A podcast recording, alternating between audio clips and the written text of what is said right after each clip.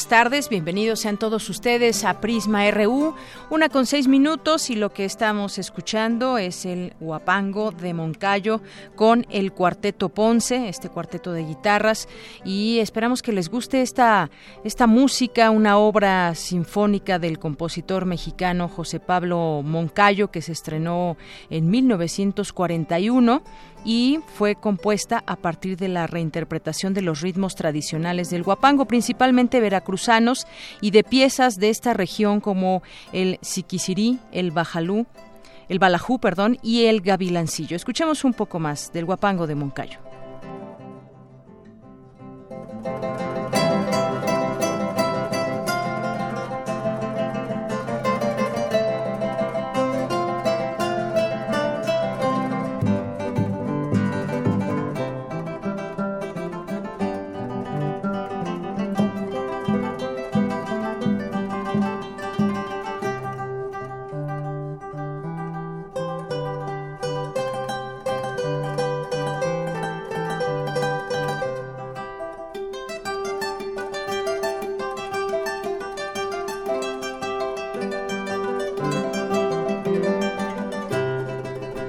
Bien, pues así arrancamos hoy Prisma RU. Muchas gracias por estar con nosotros. Yo soy Deyanira Morán y en nombre de todo este equipo le damos la bienvenida para que nos escuche en este día.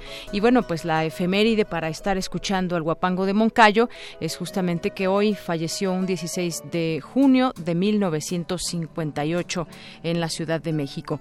Hoy, entre otras cosas en el programa, eh, platicaremos sobre nuestros temas de campus universitario.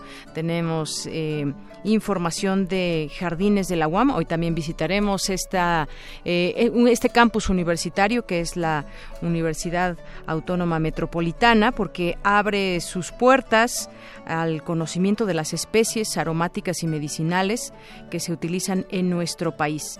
También estaremos platicando sobre la convocatoria, el concurso de Cine Minuto. Quédense con nosotros, quédense para que conozcan más de lo que se trata. Y también estaremos platicando en los temas nacionales sobre algo que sucedió en el Congreso de Quintana Roo y que no a pocos dejó con la boca abierta. Tiene que ver con eh, lo que aprobó el Congreso de Quintana Roo, eliminar el fuero constitucional, una propuesta que... Eh, en este caso fue de Carlos Mario Villanueva, que pues es hijo de Mario Villanueva Madrid, recordemos este exgobernador de Quintana Roo que está preso y pues ahora con todo lo que está sucediendo con Roberto Borge que ya está detenido y están cayendo pues no solamente no solamente cayó él, sino están cayendo también otras personas ligadas a esta red de complicidades, de corrupción, eh, ligados a delitos como el peculado.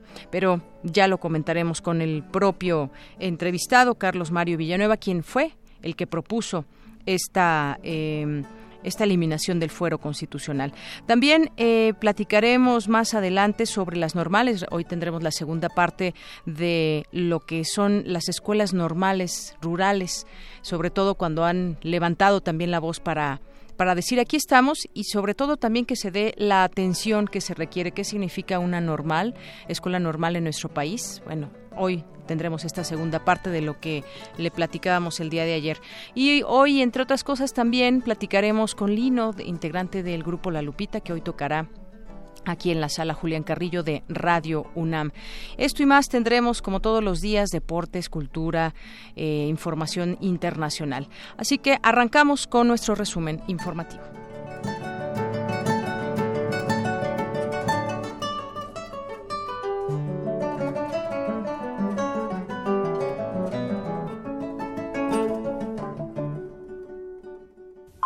Portada RU. Una con diez, en este viernes 16 de junio de 2017, en nuestra portada universitaria, el rector de la UNAM, Enrique Graue, afirmó que la corrupción es motivo de oprobio nacional y, junto con la impunidad, nos anclan en el subdesarrollo y nos impiden progresar. Las remesas seguirán desplazando al petróleo y turismo en captación de divisas, dijo Benjamín García, académico de la Facultad de Economía de la UNAM. Un jardín de plantas medicinales y aromáticas de la Universidad Autónoma Metropolitana abrió sus puertas al público. A continuación, un poco de los detalles que más adelante nos tendrá mi compañera Cristina Godínez. De Yanira, en este jardín cada una de las especies tiene su cédula de identificación, en donde podremos conocer para qué sirve y en qué se usa. Los detalles más adelante. Gracias. Hoy en nuestra portada nacional, México es el primer eh, lugar mundial en abuso sexual a menores de 14 años. A continuación, mi compañera Dulce García nos tiene un avance de esta información. ¿Qué tal, Deyanira? Muy buenas tardes a ti y al auditorio de Prisma RU. En el país, los casos de abuso sexual han aumentado durante un año. El registro pasó de 27 mil a 30 mil casos a los que se suma el de Valeria, la niña de 11 años que fue encontrada muerta en el transporte público de Nezahualcóyotl. Los detalles en unos momentos. Gracias. Dos exfuncionarios del gobierno de Chihuahua de César Duarte fueron vinculados a proceso por el delito de peculado. Se trata del exauditor superior Jesús Esparza y el exdirector del Comité de Adquisiciones Sergio Medina. El ingreso promedio de las familias mexicanas no ha mejorado en los últimos 10 años. Esto según el Consejo Nacional de Evaluación de la Política de Desarrollo Social. Debido a que a escala mundial los flujos de inversión extranjera directa se contraen, ProMéxico este 2017 prevé captar 13% menos de este recurso. En los primeros cuatro meses del año, los ingresos del gobierno federal por cobro de peaje en autopistas registraron un crecimiento de 18% cuánto dinero también se recauda a través del peaje en las autopistas. Hombres armados, en otra información, atacaron la base regional de la Policía de Michoacán en Zamora, informó la Secretaría de Seguridad Pública al indicar que no se registraron lesionados ni pérdidas humanas. La Secretaría de Marina informó que tras 120 horas de prácticas de búsqueda y rescate marítimo, suspendió la búsqueda de la cadete Eva Lidia, quien el pasado domingo cayó al mar cerca de la India. El incendio en la refinería de Salina Cruz, Oaxaca, ya fue sofocado totalmente esta madrugada, informó Pemex. La Coordinación Nacional de Protección Civil de la Secretaría de Gobernación emitió la declaratoria de emergencia para 11 municipios de Chiapas afectados por el sismo de 7 grados registrado el pasado miércoles. Los cuerpos descuartizados de tres personas fueron encontrados este viernes dentro de tres maletas, esto en la zona hotelera de Cancún, Quintana Roo. En economía y finanzas, en los últimos 12 meses, las cadenas de supermercado han ganado terreno a las tienditas de la esquina. A continuación, un avance de esta información con mi compañero Abraham Menchaca. Así es, Deyanira, buenas tardes. Para el doctor Jaime Linares, académico de la Facultad de Estudios Superiores Aragón, el canal tradicional de venta podría desaparecer en pocos años. Más adelante los detalles. Gracias. El secretario de Hacienda, José Antonio Mid, designó a Carlos Márquez Padilla como nuevo titular de la Unidad de Asuntos Internacionales de Hacienda en sustitución de Gonzalo Canseco. Julio Luna Solís, presidente de la Cámara Nacional de la Industria Panificadora, informó que comienzan a resentir una crisis por las alzas en energéticos, así como en materias primas como el azúcar y la harina. En nuestra portada internacional de hoy, el secretario de Seguridad de Estados Unidos, John Kelly, advirtió que se acabó la era de la aplicación laxa de la ley migratoria, por lo que recomendó a los centroamericanos no arriesgarse a un viaje para entrar a ese país. La cifra de muertos en el incendio de un edificio de viviendas sociales de Londres ascendió ya a 30. El portavoz de la coalición liderada por Estados Unidos para luchar contra el grupo extremista Estado Islámico, el coronel eh, Ryan Dillon, dijo que no puede confirmar los reportes sobre el fallecimiento del líder de la milicia radical Abu Bakr al-Baghdadi. Y vámonos a un avance de lo que nos tendrá más adelante en la información internacional, Eric Morales. Eric, buenas tardes. ¿Qué tal, Deyanira? Muy buenas tardes. Hablaremos sobre el congelamiento de las relaciones Cuba-Estados Unidos que impulsará el gobierno de Donald Trump. Además, ¿usted sabe quién es el presidente con el sueldo más alto de América Latina? Se lo contaremos en Global RU. Gracias, Eric. Vámonos a un avance de la información cultural con Tamara Quiroz. Tamara, buenas tardes. Buenas tardes, Deyanira. Invasión Espacios Mórbidos es un proyecto que convoca artistas con diversas propuestas teatrales a presentarse en espacios que usualmente no están destinados para la actividad teatral. Vamos a platicar con la directora general de este proyecto, Gabriela Orsen. Gracias, Tamara. Campus RU.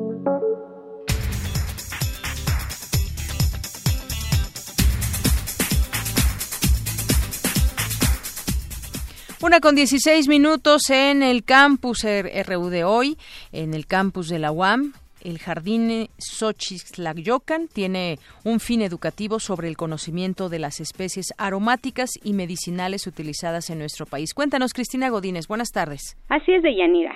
El lugar de tierra donde crecen flores o es el nombre del jardín de plantas medicinales y aromáticas que el pasado 26 de mayo abrió sus puertas al público. Se localiza en el Centro de Investigaciones Biológicas y Acuícolas de Cuemanco y está a cargo de la Universidad Autónoma Metropolitana Unidad Xochimilco. La maestra Marisa Osuna Fernández, coordinadora del jardín e investigadora de la UAM Xochimilco, comenta que iniciaron con 50 especies. Entre ellas árboles, arbustos y herbáceas. Ahorita ya tenemos cerca de 50. Son siete árboles, también algunas arbustivas son como siete, ocho arbustivas y las demás son herbáceas. Todas son de uso medicinal.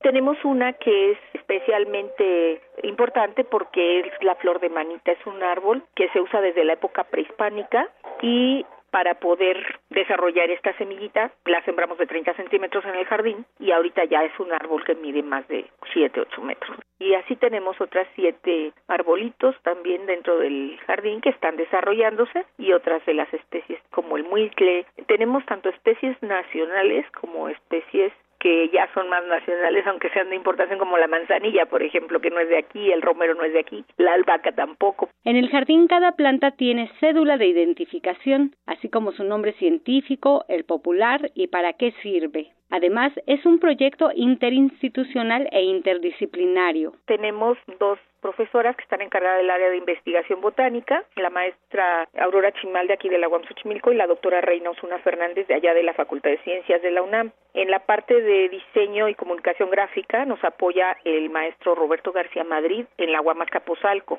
y en la parte de arquitectura de paisaje está el maestro Guillermo Nagano Rojas, que es de aquí de la UAM Xochimilco, y el maestro Andrés Fierro, que es de aquí del producción agrícola y animal, él es agrónomo de la UAM.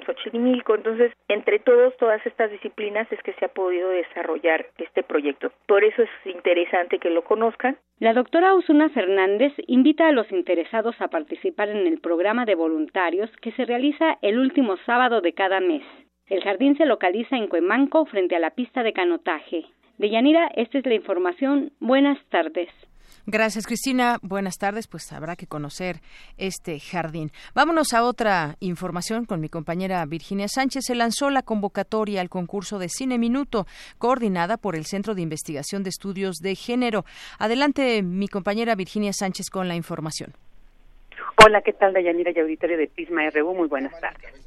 Para incentivar a la comunidad universitaria a hacer uso del lenguaje audiovisual y reflexionar las temáticas que conforman la perspectiva de género, se ha abierto la tercera edición del concurso de Cine Minuto, que convoca el Centro de Investigaciones y Estudios de Género, CIEG, la Coordinación de Difusión Cultural, la Cátedra Inga Bergman en Cine y Teatro, el Centro Universitario de Estudios Cinematográficos y la Filmoteca de la UNAM.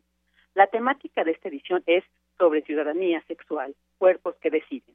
Marta Ferreira, secretaria de de Género del CIEG, nos habla sobre la importancia de este concurso y la temática.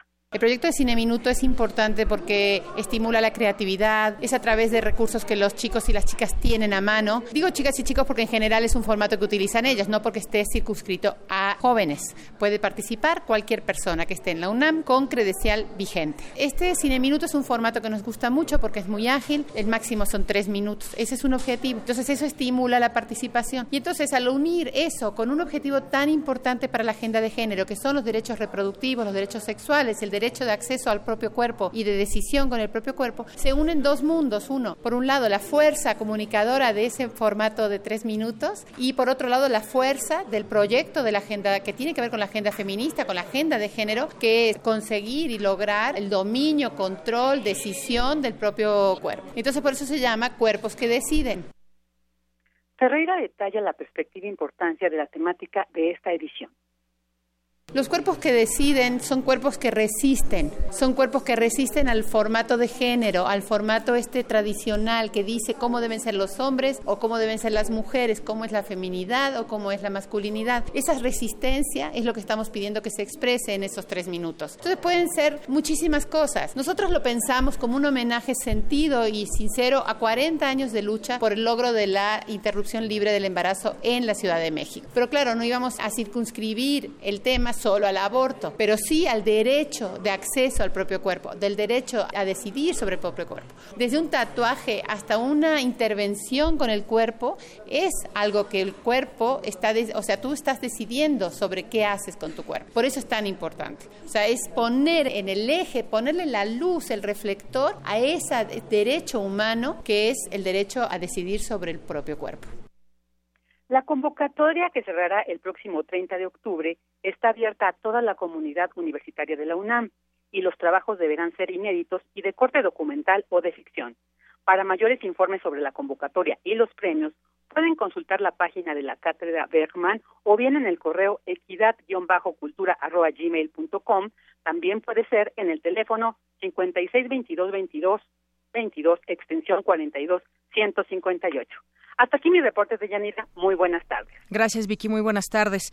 Pues ahí está esta convocatoria. Si les interesa, pues pueden ya ir armando su cine minuto.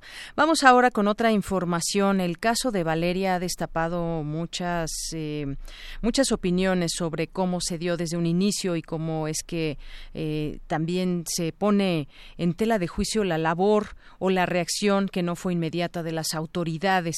Y sobre todo, pues seguimos preguntándonos si estos casos ese tipo de casos seguirán pasando porque hay muchas similitudes eh, con otros casos. Es el transporte público en el Estado de México, es una mujer, es menor de edad y pues abusos contra menores nos hace reflexionar acerca de la impunidad que se vive en torno al abuso sexual y delitos similares. Mi compañera Dulce García nos preparó la siguiente información. Adelante, Dulce. ¿Qué tal, Deyanira? Muy buenas tardes a ti al auditorio de Prisma RU. El reciente caso de Valeria, la niña de 11 años que fue encontrada muerta en una combi del transporte público de Nezahualcóyotl, ha destacado nuevamente la necesidad del análisis y la discusión que deben tener este tipo de situaciones en el país, pues los delitos sexuales han aumentado en un año. El registro pasó de 27 mil a 30 mil casos. En México, cada 24 horas son denunciados 80 casos de delitos como abuso sexual, pederastia y hostigamiento, en donde además predomina la impunidad para la maestra Carmen Gabriela Ruiz Serrano, académica de la Escuela Nacional de Trabajo Social, sucesos como el abuso sexual contribuyen a acrecentar el contexto de violencia que ya predomina en el país.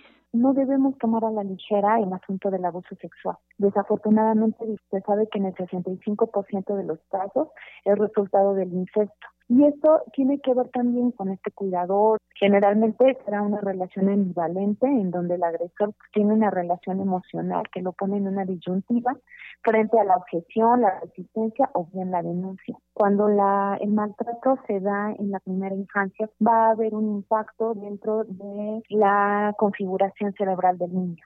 Entonces, si esto no permite, no ayuda porque hace que de alguna manera eh, haya una transformación biológica, además de una normalización de la violencia. Por lo tanto, es esperada la repetición del patrón en la vida adulta. El caso de Valeria implica una serie de delitos que cometió una misma persona, pero quizá el móvil de los otros fue el abuso sexual. La sociedad tendría que hacer esfuerzos para que los niños cuenten con escenarios de seguridad para su sano desarrollo, pero el contexto de inseguridad del país no lo facilita. Una de las primeras acciones que puedan ayudar a que esto se vaya erradicando es que no se haga responsable al niño por haber sufrido abuso sexual, es decir, el afectado no debe pensar que él provocó ese hecho, pues lo contrario quedaría con una huella en su crecimiento. La maestra Ruiz Serrano señala que la cuestión del abuso en casos como el de Valeria no tienen que ver con un asunto de género, sino con la corta edad y la etapa de desarrollo del menor. Los adultos tienen que empezar a dejar de verlos como personas que no tienen presencia u opinión. Podemos decir que en niñas y niños y adolescentes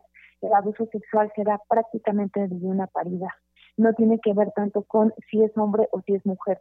La condición de vulnerabilidad radica principalmente en la edad y en la etapa de desarrollo de la niña. No podemos en ningún momento normalizar la violencia. En las redes sociales ha habido mucha euforia respecto del asunto, mucha gente ha opinado, incluso hay quienes culpan o responsabilizan al padre por haber dejado a la niña. Me parece que tenemos que ser muy cuidadosos en los juicios de valor como sociedad, pensar que no es culpa de la mujer que usa minifalda el haber sido víctima de abuso sexual. Deyanira es el reporte. Muy buenas tardes. Gracias, Dulce. Muy buenas tardes.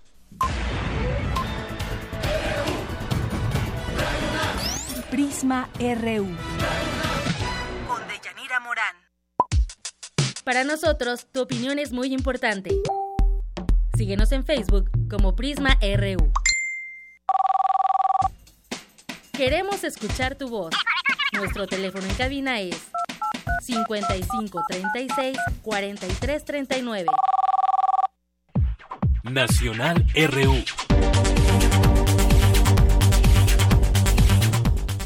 La una de la tarde con 26 minutos. En nuestras notas nacionales eh, quisiéramos platicar sobre lo que sucedió en el Congreso de Quintana Roo, que eliminó el fuero a funcionarios, incluido el propio gobernador. Yo decía al inicio que no pocos se quedaron con la boca abierta porque pues es un tema que muchos eh, y sobre todo en este estado hemos visto desde hace años, no solamente con Roberto Borge, pues una una serie de situaciones que, que, que pasan y que muchas veces escudan en el fuero y entonces pasan o desapercibidas muchas situaciones simplemente no proceden porque muchos funcionarios tienen fuero y entonces eso los protege contra cualquier señalamiento.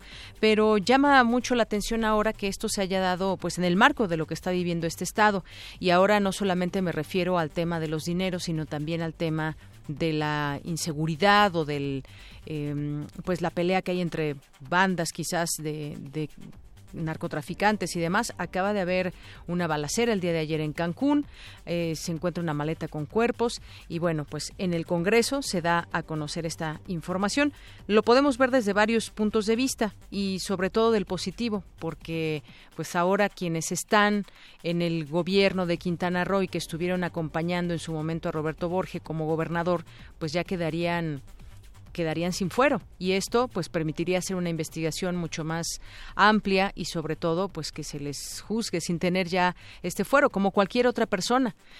Y bueno, pues el Congreso local aprobó eliminar el fuero del que gozaban todos los funcionarios, incluido el gobernador, y de esta manera el Estado se convierte en la sexta entidad federativa que deroga este blindaje legal. Tenían fuero el gobernador, los diputados locales, los magistrados, los eh, presidentes municipales.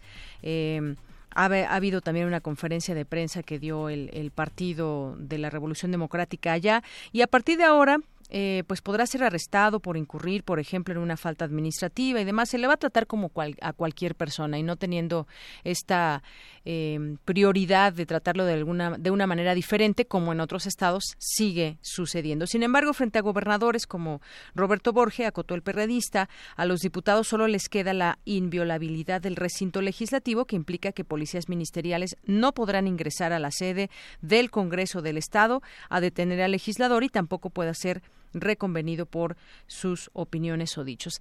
Eh, este tema del fuero que tanto ha sido discutido y que Seguramente también seguirá la discusión en otros estados, ya veremos quién se suma, pero esta sería la sexta entidad federativa que eh, quite el fuero a sus funcionarios. Así que, pues bueno, vamos a ver si logramos platicar con alguien de allá, sería interesante para ver esto qué implicaciones tiene y sobre todo les decía en el contexto en que se está manejando esta información. Pero por lo pronto, y seguimos un poco en el, en el tema de los exgobernadores, ahora César Duarte, procesan a exfuncionarios de eh, de su gabinete, el exauditor y el exdirector del Comité de Adquisiciones en la Administración de César Duarte allá en Chihuahua, fueron vinculados a proceso por el delito de peculado. La Fiscalía General presentó pruebas respecto a que Jesús Manuel Esparza Flores, como auditor superior del Estado, pagó sus vacaciones y las de familiares a distintos lugares como San Francisco, a a Miami, a Playa del Carmen con dinero del erario. La investigación inició con la denuncia que presentó el diputado panista Jorge Soto Prieto, presidente de la Comisión de Fiscalización del Congreso local. Así que, pues van cayendo poco a poco algunos de, de, ellos que tendrán que dar mucha explicación al respecto. Y bueno, nos enlazamos con Eduardo Martínez Arcila, él es diputado presidente de la Gran Comisión en el Congreso del Estado de Quintana Roo, para hablar justamente de este tema. ¿Qué tal, Eduardo Martínez? Buenas tardes. Hola, ¿qué tal, Deyanira? ¿Cómo estás? Gusto saludarte, amiga. ¿Cómo está usted? Igual, muy bien, muchas gracias. Te gusto, un saludo a tu auditorio. Bueno, pues ahora quisiéramos platicar contigo, Eduardo, sobre este tema. Yo decía que, pues, de alguna manera sorprendió porque, pues, el Congreso local aprobó ya eliminar el fuero del que gozaban todos los funcionarios. Se suma a ser ahora la sexta entidad y, sobre todo, hay un contexto que, que apremia ya en Quintana Roo con la detención de Roberto Borge y algunas otras personas que también están ligadas al ex gobernador. Cuéntanos un poco esta propuesta. Sé que vino de Carlos Mario Villanueva. Viene de varios partidos. De varios partidos. Sí, me la presentó primero el diputado del PRD, Emiliano Ramos, luego Carlos Mario Villanueva, que es diputado del PES, este, la presentó el grupo parlamentario de Morena, el grupo parlamentario de Acción Nacional, diputados independientes, eh, finalmente el Revolucionario Institucional, y eh, pues bueno, establecimos que en este periodo extraordinario que concluyó el día de ayer, eh, eh, podríamos ya llegar a su análisis, a su consenso, discusión y aprobación, toda vez que pues, prácticamente todas las acciones parlamentarias del Congreso ya habían presentado iniciativas y fue lo que se, debatió un, buen tiempo en el Pleno, un debate muy enriquecedor con diferentes puntos de vista y finalmente se decidió ya aprobar la eliminación del fuero. Esto quiere decir en términos lisos y llanos que cuando esta reforma constitucional sea aprobada en la mayoría de los ayuntamientos de Quintana Roo, que son 11, eh, se pueda pasar a su publicación y en el momento que esté publicado, ningún funcionario, ningún servidor público de Quintana Roo podrá eh, gozar de este fuero, tendrá fuero y eh, tendrá que enfrentar, si hubiese algún contratiempo legal ante las autoridades, sin ningún que sin que medie ningún juicio de desafuero en el Congreso. Es decir, tenemos igual que los ciudadanos con los mismos derechos que cualquier otro ciudadano este, que enfrenta algún tipo de acción penal. Incluso está está el gobernador en quitarle el fuero también. Sí, claro, desde luego está el ejecutivo estatal, los magistrados del Tribunal Superior de Justicia, el fiscal, obviamente los diputados y otros servidores que, nuestra constitución contemplaba como sujetos de fuero, es decir, que para que enfrentaran un proceso penal tenían que ser primero desaforados. Muy bien, pues llega, llega en un momento, decía yo, en un contexto específico de, de, Quintana Roo y bueno, yo creo que esto también de alguna manera es un es un buen mensaje para todos aquellos que muchas veces escudados en el fuero, pues eh, no pagaban por los delitos eh, de los que estaban acusados o ni siquiera un proceso normal como cualquier otra persona. Esto viene bien, sobre todo, pues eh, ya arrancando, estableciéndose esta nueva administración con otro partido. con con una eh, combinación ahí de fuerzas que están, digamos, pues abriendo terreno en donde siempre había gobernado el PRI. Bueno, sabemos que Carlos Joaquín siempre perteneció a ese partido, pero pues lo encabezó para llegar a la gobernatura del Estado el PAN y el PRD. Es un buen momento que se abre, sobre todo me imagino que todavía pues un tanto crispada la, la sociedad después de conocer todas las, las eh, anomalías que llevó a cabo el exgobernador. Así es, eh, obviamente crispada, enojada, eh, demandando de los actuales servidores públicos un compromiso inequívoco con el combate a la impunidad, el combate a la corrupción, y nosotros hemos sido receptores muy claros de lo que el ciudadano en Quintana Roo nos dijo hace un año, el 5 de junio, cuando votó por un cambio, por una alternancia en el gobierno, y el mandato fue ese, que los servidores públicos sean cada vez más servidores públicos que funcionarios, es decir, que sean auténticos servidores públicos, que entiendan lo que la sociedad está viendo, está padeciendo, y el ejemplo lo tenemos que poner nosotros, Deyanira, y nos ha quedado muy claro, este, y lo hemos hecho convencidos, como ayer se decía en tribuna, no es que esté, que sea algo que esté de moda quitar el fuero, sino que es algo que la ciudadanía en los últimos años ha estado exigiendo.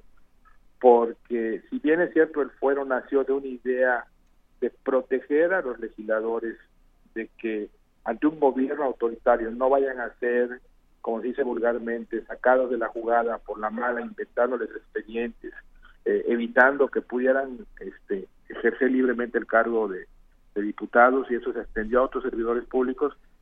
También es cierto que en los últimos años, hoy mismo lo estamos viviendo a nivel federal, hay eh, servidores públicos, diputados que utilizan el fuero para evitar la acción de la justicia. Y eso ya no puede seguir ocurriendo en un México donde precisamente lo que se quiere es una justicia y que emparejemos el piso entre un ciudadano y un servidor público. Muy bien. Bueno, pues ahí está esta aprobación y pues se ve con ojos positivos por todo también lo que ha sucedido en Quintana Roo. Yo quisiera que me, me, me des, diputado, también una opinión acerca de pues lo que lo que enmarca ahora Cancún. También ayer hubo una balacera, desafortunadamente, y hubo también un hallazgo ahí en unas maletas en la zona hotelera, tengo entendido. ¿Qué, cómo, qué está pasando con el tema de la, de la seguridad? Pues bueno, eh, lo que te puedo comentar es de que efectivamente por lo los mensajes que se dejan por las expresiones que hacen pues hay como una pelea entre eh, gente del crimen organizado y sí en Cancún no habíamos tenido una noche como la de anoche una eh, con actos eh, violentos. Pero yo me gustaría resaltar algo estamos viendo y reconociendo que haya una mejor coordinación entre eh, los diferentes eh, órdenes de gobierno en materia de seguridad pública, con apoyo de la Secretaría de la Marina, del Ejército, y eso permitió ayer, Yanina, que eso es importante también reconocer, que estos, eh, según lo que informa la propia Fiscalía General del Estado, estos delincuentes al verse sorprendidos por la autoridad emprenden una huida y la autoridad les da alcance, este, y tiene que utilizar obviamente eh, eh, sus armas para poderlos detener y logra la detención de, estos delincuentes. Entonces, eh, ¿qué estamos viendo? Sí, una situación complicada, delicada, pero donde el Estado, en base a estar permanentemente insistiendo, mejorando las condiciones de, de sus elementos, de las secretarías de seguridad pública, tanto estatal como municipales, de los ministeriales y con el apoyo de las Fuerzas Armadas, pues eh, tenemos que hacerle frente a esta situación y tenemos que terminar ganando esta batalla. Aquí no hay de otra. Y aquí también pues la ciudadanía es parte fundamental eh, de que esto no vaya creciendo y se vaya poco a poco disminuyendo este por lo que significa Cancún pero por lo que significa la vida de cualquier ciudadano de cualquier ciudad del país.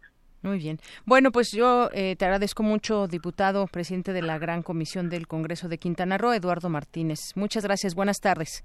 Al contrario, un saludo a tu auditorio, Deyanira. Hasta luego. Hasta luego.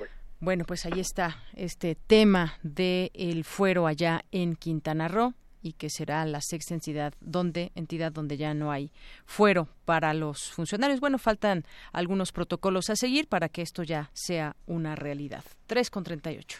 Prisma RU. Un programa con visión universitaria para el mundo.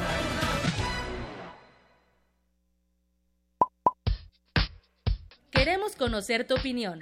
Síguenos en Twitter como arroba PrismaRU. Continuamos y continuamos con más información después de estos eh, temas nacionales. También hay otro en donde eh, de pronto pues hay nombramientos y el nombramiento sale que esa persona está siendo acusada o señalada, como el caso de Enrique Ochoa, que es el líder nacional del PRI, que nombró al presidente ejecutivo de Morelos a, como, como presidente de, ejecutivo de Morelos a un funcionario investigado por desvío de recursos, que es Fernando Charleston Hernández, exsecretario de Finanzas durante la administración de Javier Duarte y actualmente bajo investigación de la Fiscalía de Veracruz por posibles desvíos de recursos. Fue nombrado presidente del Comité Ejecutivo Estatal del PRI en Morelos. Pues de pronto como que no quieren ver en, en, los partidos su propia corrupción. Ha habido, y seguramente los han escuchado, estos promocionales de Enrique Ochoa del PRI, donde pues señala mucho el tema de la corrupción y que alguien se roba el dinero y demás, pero pues nombrar a alguien que esté siendo investigado por desvío de recursos, pues no es no es una muy buena idea. Bueno, en otra información hablábamos de lo que sucedió en Quintana Roo, en Cancún, en Cancún específicamente, y bueno, pues hay una información que surge en torno al tema de la violencia en México que aumenta repercusiones psicológicas. Eh, esto deriva del Foro Nacional de Salud Mental, donde pues se detalló que en México se vive una situación de violencia colectiva que ha dejado miles de personas muertas y desaparecidas graves repercusiones psicológicas, emocionales en buena parte de la sociedad, cuyos efectos han sido ocultados.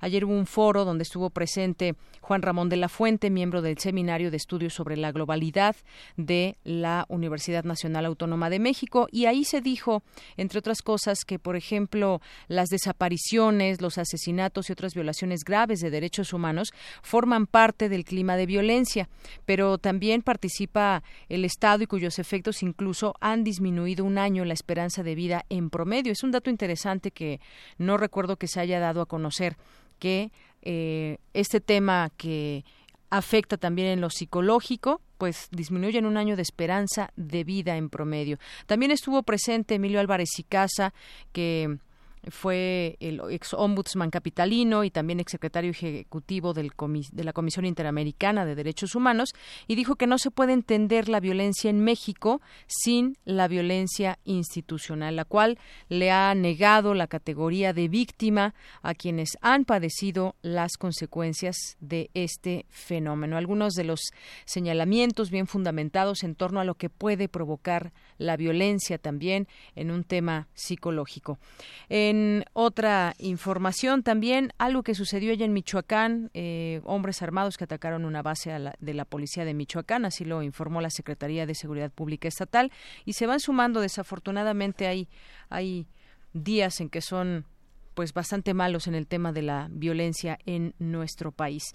Y también algo que sucedió con una cadete mexicana, desafortunadamente, fueron 120 horas de prácticas de búsqueda y rescate marítimo eh, hasta que pues ya se informó la, la pues se detuvo esta búsqueda de la cadete Eva Lidia, quien el pasado domingo cayó al mar, esto cerca de la India, en el buque Escuela Cuauhtémoc. La Secretaría de Marina ya indicó que pues el buque reforzó la búsqueda con un avión. Finalmente pues se, se decidió terminar esta búsqueda después del tiempo que dejan pasar donde pudiera haber posibilidades de vida. Y bueno, hay otra información también de la iniciativa privada que eh, pues cabildea una propuesta para crear un consejo fiscal y poner la lupa sobre el manejo de las finanzas públicas ante el riesgo de incrementos excesivos del déficit de sobreendeudamientos. Otro eje rector que se pretende con eh, la figura de carácter independiente es institucionalizar la toma de decisiones en materia sendaria. Esto viene bien a las, a las finanzas que hay en los distintos eh, gobiernos también y pues desde la iniciativa privada se está cabildeando todavía esto que está aún en propuesta, que al parecer muchos ahora se suman a los temas de tratar de revertir la corrupción y sobre todo hablando de finanzas y todo ese dinero que llega a las arcas de los gobiernos, cómo es que se, cómo es que se va, cómo es que no se lleva a los programas donde deben de llegar o a la gente que debe de ser apoyada con de distintas maneras desde el gobierno y simplemente el dinero se va a otro lado. Vamos ahora con mi compañero Abraham Menchaca, que nos tiene información acerca de pues las tienditas de la esquina, las famosas tienditas de la esquina que cada vez son menos y están en desventaja frente a las nuevas franquicias. Mi compañero Abraham Menchaca nos tiene esta información sobre el riesgo que estos comercios tradicionales en la Ciudad de México están pasando. Adelante, Abraham. Así es, Deyanira, buenas tardes. En los últimos 12 meses, las tiendas de autoservicio han ganado terreno a las tienditas de la esquina. De acuerdo con el Directorio Estadístico Nacional de Unidades Económicas del INEGI, en el país hay 975.760 negocios de comercialización de abarrotes al menudeo. En el primer trimestre de este año, el promedio de compra en las tiendas tradicionales cayó 6.4%, mientras que el de los supermercados aumentó 3.4%. Para el doctor Jaime Linares, académico de la Facultad de Estudios Superiores Aragón, el canal tradicional de venta podría desaparecer en pocos años. Los últimos eh, años, digamos, de eh, las últimas dos décadas, se han incrementado eh, de manera recurrente las tiendas o cadenas de tiendas, básicamente, entre otras marcas, las Oxxo, las mismas marca Walmart a través de las bodegas o mini super ahorrará y sobre todo también seguidas por las tiendas Extra y otras más, 7-Eleven, producto de una mayor monopolización que se va dando y penetración de estos grandes grupos de capitalistas en las tiendas de al menudeo, como se les conoce a estas pequeñas tiendas tradicionales de la esquina eh, o misceláneas. Obviamente esto va dándose en menoscabo de una eh, cada vez más concentrada competencia entre unos cuantos capitales, pues en este caso el menoscabo también de la economía de millones de familias que durante muchos años vivieron del negocio familiar que significaba el administrar una pequeña tiendita de la esquina. De Yanira, el investigador refirió que el formato pequeño de tiendas de autoservicio han impactado de manera significativa los negocios tradicionales. Obviamente es una competencia desleal, ¿por qué? Porque esas pequeñas tienditas de la esquina tradicionales no pueden competir contra las grandes cadenas de tiendas porque sencillamente en cuestiones de precios, en cuestiones de surtido, en cuestiones de abasto, de servicio, de horarios de atención, etcétera, y aparte de que tienen cajeros automáticos donde disponen de efectivo o terminales para pagar con tarjeta de crédito, pues es una competencia desleal que sencillamente yo creo que llegó para quedarse y lamentablemente pues ha significado la ruina de eh, millones de familias que han visto pues caer su, su ingreso a raíz de que pues no pueden competir contra esas grandes cadenas. Y yo siento que en buena medida la tendencia va hacia el alza, no solamente en ese tipo de negocios, sino también otro tipo de negocios como por ejemplo las panificadoras o por ejemplo también las pastelerías o por ejemplo también las tintorerías que han venido teniendo competencias cada día más fuertes de grandes cadenas de empresas, no solo nacionales sino extranjeras, que han visto esos nichos de negocio como una oportunidad para poder incrementar sus ganancias, pues sobre todo de las grandes corporaciones, ¿no? La información que tengo. Buenas tardes.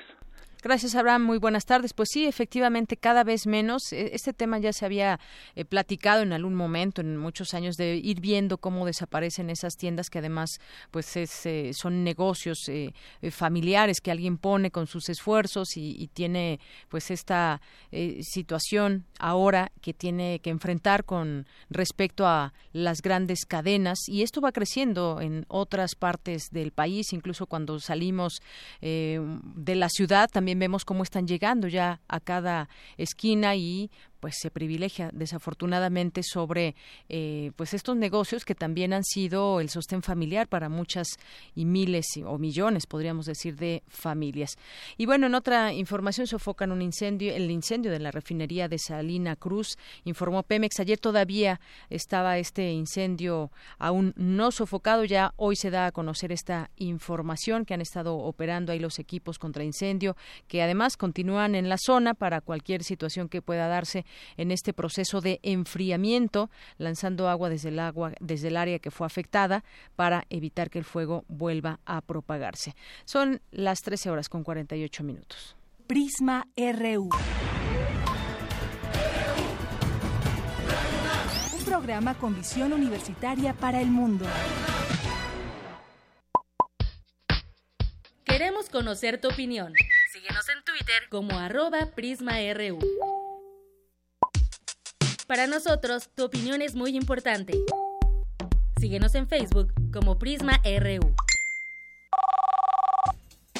Queremos escuchar tu voz. Nuestro teléfono en cabina es 55 36 43 39. Arte y cultura.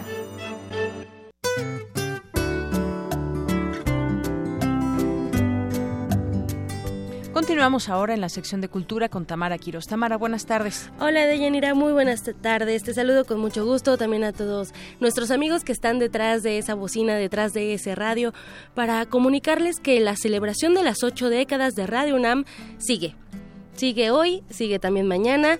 Eh, el programa Hocus Pocus, que es nuestro programa infantil, invita a todos los niños a la gran celebración con una presentación del radioteatro El Infinito y fascinante planeta llamado Radio.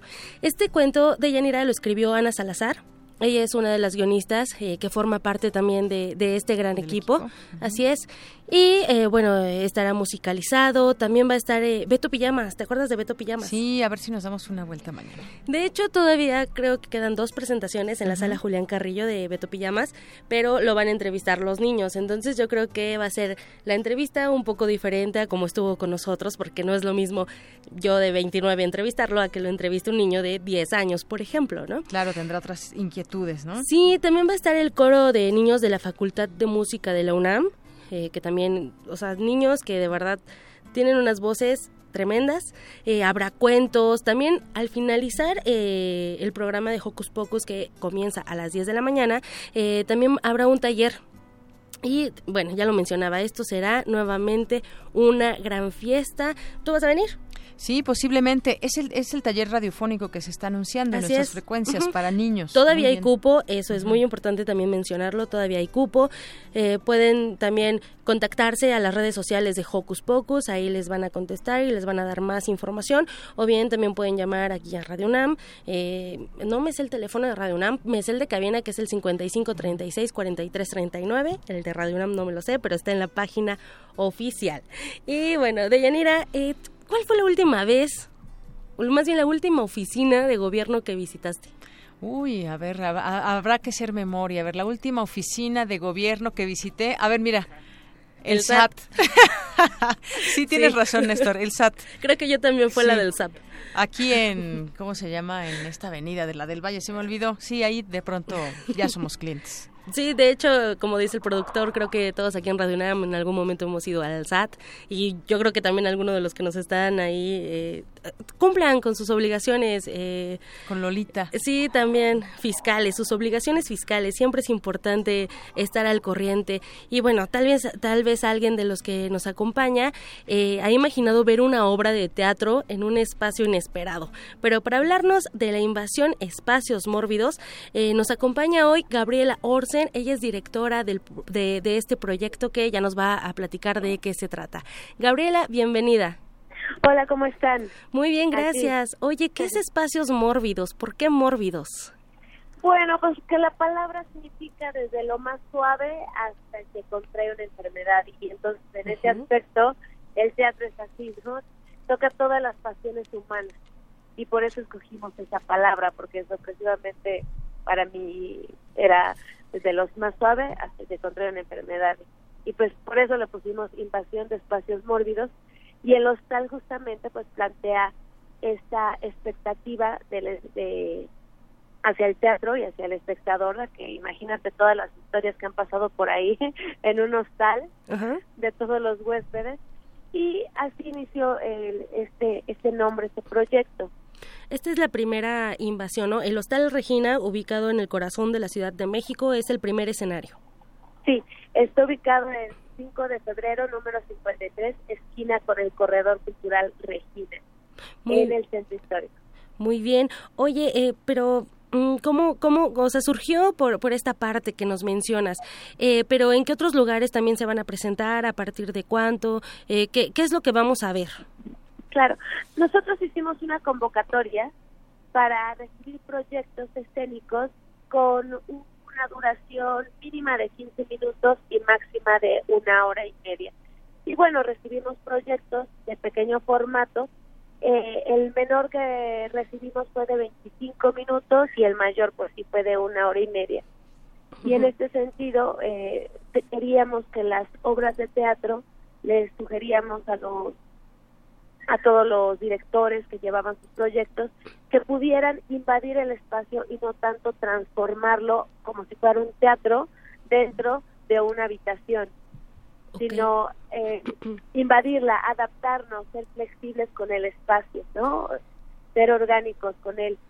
y bueno, así así escogimos los proyectos, que son 38 proyectos los que se están presentando en el hostal de miércoles a domingo, con horarios de miércoles y jueves de ocho y media, viernes a las 9, sábados a las 8 y domingo 6 y 8 de la noche. Yo creo que esto representa un reto tanto para los directores, bueno, el director y los artistas, ¿no? O sea, el, ruido ambiental, el lugar, el, espacio que se tenga. No me imagino a alguien eh, haciendo teatro en el baño. me imagino gente cantando en el baño, pero no haciendo teatro.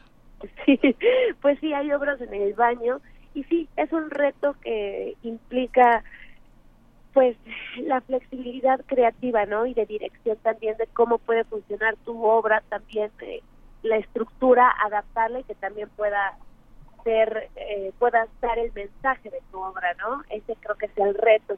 Sí, los ruidos, ahorita por ejemplo estoy en el centro histórico y es una verbena. Eh, hay muchísima afluencia de personas en las calles, hay muchísima vida y eso es también muy, muy rico y adaptarse. Tenemos el caso de que en una obra que se llama La Nena, dirigida por Omar Ocera, pues de repente pasa el señor de los tamales, ¿no? Tamales calientitos. Y oaxaqueños. Y, oaxaqueños. y entonces la actriz Evangelina Lizondo, eh, este, Evangelina Martínez, perdóname, eh, está en la obra y su obra trata también de ya enamorada, tuvo un amante que vendía tamales y en ese momento dice, ay, como Toñito, mis tamales y eso generó, pues eso es, ¿no? Eh, te adaptas al espacio, ¿no? A veces tienes que, quieres modificarlo hacia ti Claro, es, como parte de esa improvisación, ¿no? De, apropiarte del espacio, de la situación, del momento. Y bueno, mm, tengo una duda ya, ya para cerrar esta, esta entrevista. Eh, ¿Se lleva solamente aquí, en la Ciudad de México, o hay otros lugares donde se lleve en conjunto eh, espacios mórbidos? Actualmente esta es nuestra primera invasión. Okay. Sí queremos invadir más espacios, ¿no? Como ustedes estaban diciendo, oficinas de gobierno que nos antojaría muchísimo. eh, queremos invadir asilos, queremos invadir clubes nocturnos, el que se deje invadir. Y, y bueno, esta es la primera que estamos haciendo. Próximamente ya daremos el anuncio de la segunda. Reestructuraremos lo que funciona, lo que no funciona, a ver qué se nos ocurre y yo quisiera invitar a todos a que visiten nuestra página de internet donde está la cartelera y la venta de boletos en www.invasionespacioSmórbidos.com. La vamos a compartir también nosotras y vámonos también a invadir. Vamos al Hostal Regina, que además es un, es un lugar bastante interesante. Sí, nos invitamos todos a que invadan como espectadores también. Muchísimas gracias, Gabriela Orsen, por invitarnos a la invasión Espacios Mórbidos y te deseamos una, un excelente éxito y ojalá invadan más espacios. Ojalá, ojalá crucemos los dedos. Un beso y muchísimas gracias. Gracias a, ti. Deyanira, me despido. Nos, nos debe decir nos vemos al rato. Sí, sí, nos vemos al rato, pero me despido del auditorio. que tengan un excelente fin de semana. Gracias. Buenas tardes, Tamara.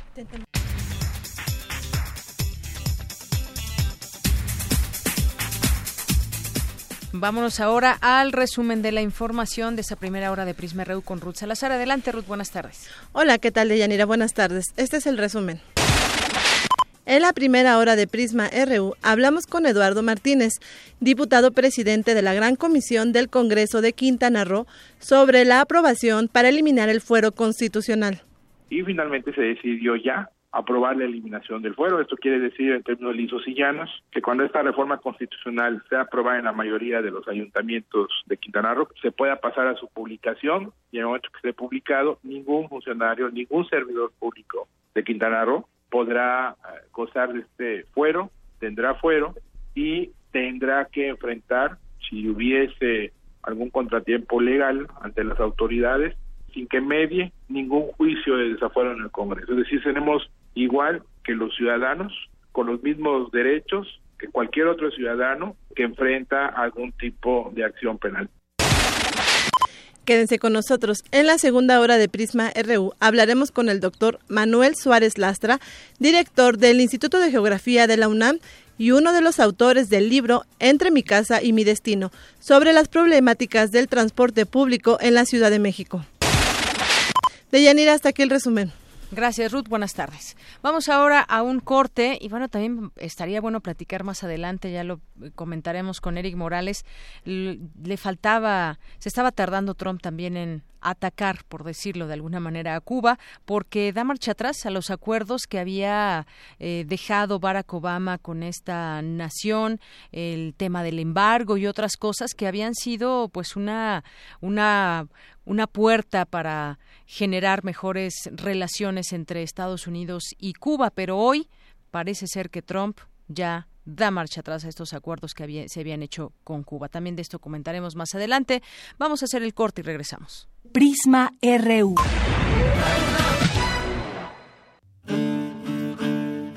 Sumérgete en la música del planeta. Encuentra las perlas acústicas en el Mapamundi. Salpicadas desde Radio Nacional de España, Mundofonías una producción de Juan Antonio Vázquez y Araceli Zigane, creada para divulgar los ritmos del mundo. Sábados 6 de la tarde, por el 96.1 de FM. Radio UNAM.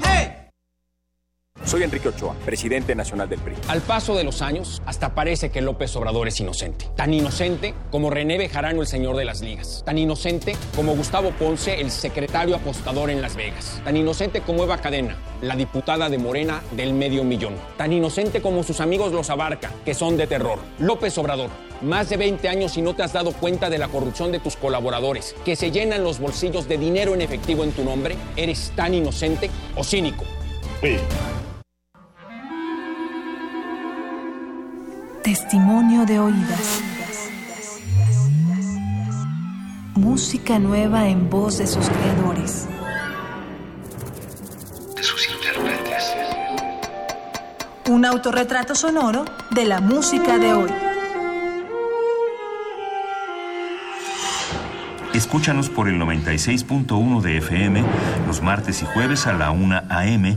o en su retransmisión los sábados y domingos también a la 1 a.m.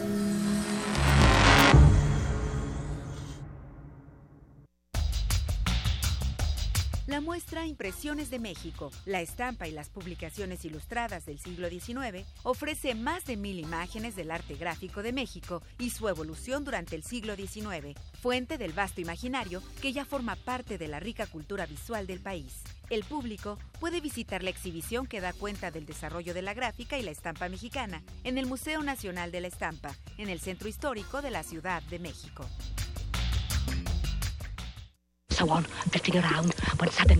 Una galería para descubrir sonoridades del mundo poco conocidas.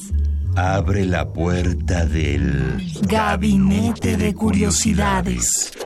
Serie que recupera y analiza audios y grabaciones de diversos archivos sonoros. Domingos a las dos y media de la tarde con Frida Saldívar y Luisa Iglesias. Somos coleccionistas de sonidos. 96.1 de FM. Radio UNAM.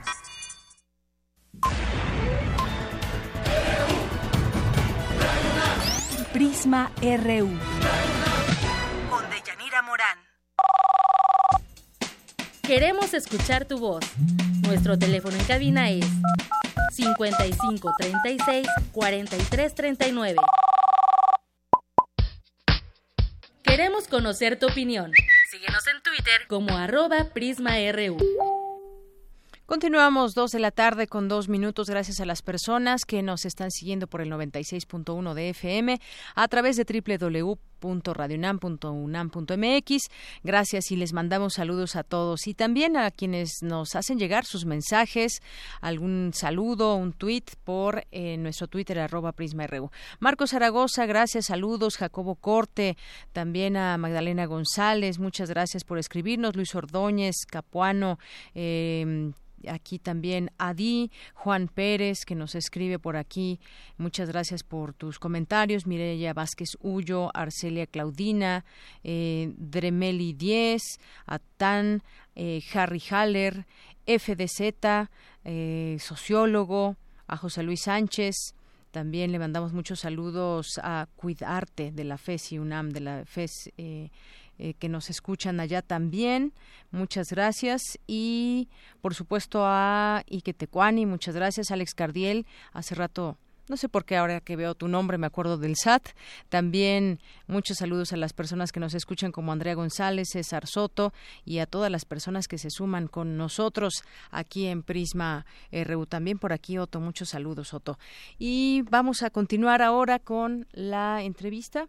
Ya tenemos con información. Antes, antes vamos a ir con mi compañera Cindy Pérez, porque ayer le dábamos cuenta de la primera parte de una eh, nota sobre las normales, qué papel juegan en nuestra sociedad, en el país, eh, qué es lo que pasa en ellas. Muchas veces, pues hemos conocido desafortunadamente también noticias eh, negativas, pero realmente qué sucede y para qué sirven. Vamos a escuchar esta segunda parte de la información que nos preparó mi compañera Cindy Pérez. Porque vino el gobierno a asesinar, a quemar, a matar, a fusilar, es que nosotros nos venimos contra eso. Primero vino el gobierno matando, persiguiendo, encarcelando, golpeando, violando. Primero vino el gobierno así, con sus ricos pistoleros, con su guardia. Ser pueblo, hacerse pueblo, estar con el pueblo. Lucio Cabañas. Durante los años 60, principalmente en el 68, muchas escuelas normales rurales se adhirieron a movimientos sociales y organizaciones como la Federación de Estudiantes Campesinos Socialistas de México. Para octubre de ese año, 31 instituciones estaban organizadas bajo esta coalición. En sus aulas salían a flote inquietudes despertadas por la Revolución cubana. Se hablaba de Marx, Lenin y el Che Guevara. Incluso, algunos maestros egresados optaban por la vía armada para lograr el cambio, como sucedió en Chihuahua y Guerrero. Sin embargo, luego de los hechos ocurridos en Tlatelolco, Díaz Ordaz se encargó de perseguir y desalojar a estudiantes de los planteles. En ese periodo cerró 16. El efecto, la radicalización. Porque quería darles tierra a todos los campesinos. Las escuelas normales rurales, quienes asisten son gente que viene del campesinado, gente que viene, que proviene de entornos muy desprotegidos, estas tesis marxistas les suenan muy atractivas. El Estado, en vez de preocuparse de cómo renueva el marxismo de estas escuelas, que lo van a tener, no se los vamos a quitar, pero cómo hacemos que su marxismo, en vez de ser de los años 70, sea un marxismo del siglo XXI, en vez de eso, se ha dedicado a atacarlas, a, olvidarse de ellas. Son escuelas que están en, en poblaciones muy, muy pequeñas, muy empobrecidas. El doctor honoris causa por tres instituciones, el Consejo Superior de la Universidad Nacional Lomas de Zamora, Argentina, en 2008, la Universidad de Colima en 2009 y la Universidad Autónoma de Tlaxcala en 2010, y además académico del Instituto de Investigaciones sobre la Universidad y la Educación Ángel Díaz Barriga, señaló que fueron esas condiciones de pobreza en las que crecieron los alumnos las que los llevaron a las ideologías marxistas. Hemos pedido que las normales tengan otra vocación. No es posible, por ejemplo, en el propio Estado de México, tantas normales que tiene, cuando deberíamos formar ahí técnicos para turismo, una serie de profesionales que encontrasen empleo. Lo que me, me parece muy grave es estar formando personas, capacitando, preparando para el desempleo. Con la reforma educativa aprobada en el 2013, el Estado apostó por la rectoría en la materia, estableció leyes secundarias para evaluar a los profesores y recientemente lanzó un nuevo modelo educativo que busca una educación integral. Pero este México no es el que desea la Organización para la Cooperación y el Desarrollo Económicos, no es industrial y por lo tanto la reforma no responderá a la realidad mexicana que marca la OCDE. Y entonces el Estado, en vez de fortalecer a las escuelas normales, lo que ha hecho es decir, una ley que dice cualquier egresado de educación superior que pase el examen, porque dicen concurso de oposición, es un examen hecho probablemente con las patas, no hay un libro del maestro. Pienso que habría que pedirle al señor secretario es que así como visita escuelas todos los lunes, que también se haga una ruta de visitas de distintas escuelas normales, que no le tenga miedo. Los libros que propone el Ceneval para presentar el examen son libros que no necesariamente responden a la diversidad de prácticas que los docentes tienen que desarrollar en el, en el aula. Si no se reconoce la labor de las normales en la formación de profesores, ni se les da el impulso con ayuda de facultades y universidades, estaremos en el mismo revoltijo académico. Para Radio UNAM, Cindy Pérez Ramírez. Bien, pues ahí está esta información que nos presenta Cindy Pérez, que mucho hay que decir hoy de lo que sucede en estas eh, normales y desde hace muchos años, cuál ha sido su papel, bien lo decía el académico, el doctor Ángel Díaz Barriga, que por cierto aquí lo tuvimos en un perfil humano y nos platicaba que él es profesor, empezó y estudió en una, una normal, en la normal aquí en la Ciudad de México, pero cuántas historias hay, yo platicaba ayer y orgullosamente mi padre fue, asistió a una normal normal, eh, una normal rural y me platicaba, entre otras cosas, también, pues desde dentro, cómo, cómo se vive y cómo los van eh, formando también para, pues tener una oportunidad, decía el propio doctor Ángel Díaz Barriga, son en muchas ocasiones lugares que han sido poco beneficiados, donde hay, eh, pues serios problemas de, pobreza. Y me decía que les daban 2.50 porque hay un apoyo también, se supone que las, las normales deberían subsidiar existir y tener mucho más apoyo del gobierno, pero incluso han ido cerrando con el paso del tiempo, que les daban 2.50, 2.50 pesos para su comida diariamente. Y muchas historias que hay que seguir contando desde las normales rurales, estas eh, escuelas que son de formación para mucha, para mucha gente y pues nunca perder de vista lo que en ellas sucede. Prisma RU.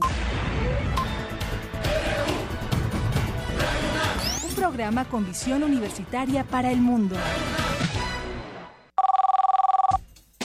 Queremos escuchar tu voz. Nuestro teléfono en cabina es 55 36 43 39. Continuamos dos de la tarde con diez minutos. Ya está en la línea telefónica el doctor Manuel Suárez Lastra, él es director del Instituto de Geografía y uno de los autores del libro Entre mi casa y mi destino, movilidad y transporte en México. ¿Qué tal, doctor? Bienvenido. Buenas tardes. Hola, Deyanira. Buenas tardes. Un saludo a ti y a todo tu auditorio. Muchas gracias. Pues hablemos del transporte público. Muchas veces, si le preguntamos a la gente cómo lo describiría, dice es costoso, es deteriorado, le falta mucho todavía para poner, poder tener un buen transporte aquí a la Ciudad de México. Y lo ligamos también con este tema de lo que está pasando con el Metrobús de la línea 7 ahí en, Reforma. Eh, ya tenemos otras seis líneas de las cuales también podríamos opinar, hablar y decir, ¿está funcionando este transporte? ¿Es una opción viable? Desde su punto de vista, ¿cómo lo ve, doctor? Mira, yo creo que es una opción viable definitivamente, pero eh, no cubre con toda la demanda de transporte que tiene la ciudad. En realidad, eh, te pones a pensar, pues es una ciudad de 20 millones de habitantes que necesita eh, transporte de más capacidad, ¿no? Eh, de capacidad masiva como el metro, sobre todo en las partes eh, centrales. Yo creo que tanto eh, insurgentes como revolución son suficientemente densas, suficientemente tienen suficiente eh, tras, suficientes traslados para soportar eh, un sistema de transporte como el metro, aunque lo cierto es que pues, el metro es mucho más costoso que el, que el metrobús. Así es. Y, y, en este sentido, que sea más costoso, lo que la gente está pidiendo ahora, y, y, decía usted, una ciudad con tantos millones de habitantes, pues necesitamos generar más transporte público, pero en este sentido también, pues eh, hay muchos automóviles y ahora pues se está viendo en el tema de la movilidad, el que se pueda utilizar la bicicleta de manera cotidiana. Poco a poco yo creo que se va sumando más gente, pero sin duda parecería en ocasiones un colapso algunas horas y lo hemos visto en el metro, lo hemos visto en el metrobús. La gente que utiliza el transporte, ese transporte diario nos podrá decir. Yo, por ejemplo, soy usuaria también del metrobús y sí definitivamente hay momentos en que si es preferible caminar se tiene uno que bajar porque puedes pasar ahí hasta 10 minutos más porque no hay un metrobús que, en el que puedas entrar. Hay mucha gente, se satura. Sí, en efecto, es, es, eso es justamente a lo que me refiero, ¿no? Eh, si tienes un transporte de mediana capacidad en un lugar donde tendrás que, un, que tener un transporte de capacidad masiva, pues en, en, lo que se va a traducir es en mayores tiempos de espera y en una mayor este, lentitud del servicio. Uh -huh. eh, pero lo que pasa es que todo está sujeto al presupuesto que tienes. Ahora, las opciones como la como la bicicleta, sí. pues son opciones, por supuesto que son viables y son opciones uh -huh. sustentables, pero son opciones que toman mucho tiempo en irse implementando, ¿no? Porque uh -huh. tienes que tener la infraestructura y tienes que fomentar que haya un cambio en la forma en la que la gente este eh, ve el transporte y cómo lo utiliza. Uh -huh. Así es. Es decir, entonces este Metrobús que está en construcción, bueno, que ahora pues con esta orden de un juez para suspender los trabajos de la construcción, vamos a ver en qué eh, en qué termina esto y responde ya en su momento el jefe de gobierno y dice que la obra va y, y, tiene que ir, algo que se critica también la tala de árboles en esta en esta zona. Es una opción viable entonces, pero insuficiente. ¿Qué podríamos eh, en su desde su punto de vista qué idea tendría sobre cómo mejorar el transporte público? Eh, yo, yo creo que la solución es una solución que es integral, que no es transporte, es una combinación de transporte y planeación de uso del suelo. eh, tienes que disminuir los, las distancias de traslado y eso la única forma en la que lo logras es eh, teniendo mayor densidad de población eh, vivienda más cercana a los empleos. Esa es, esa es una parte. ¿Y, esto qué tan difícil es? A mí me, me, me, suena bastante bueno, positivo, pero me suena también a la vez muy difícil. Es una solución a largo plazo, por supuesto. Pero si no empiezas, nunca acabas. ¿No? Eh, y por otro lado, usar en este mismo contexto al transporte como articulador del desarrollo de la ciudad. Así es. Entonces, pues es la opción mirar al transporte público, pero con ese orden y pues que cada cada línea del Metrobús o del metro esté bien planeada. Digo, podemos hablar también de esta línea dorada que tuvo en su momento muchas peripecias, pero que ha cortado las distancias. El, podemos hablar también del propio suburbano, por ejemplo. Eh, perdón, no, te escuché. Sí, digo que hay, que pensar también en que en cómo se ha mejorado en algunas líneas. Por ejemplo, traía a colación el, tema de la línea dorada del metro, que pues definitivamente sí acortó distancias, o lo que o con la construcción del, del suburbano también. Sí, por supuesto, pues esas son, eh, esas son precisamente una, una serie de soluciones.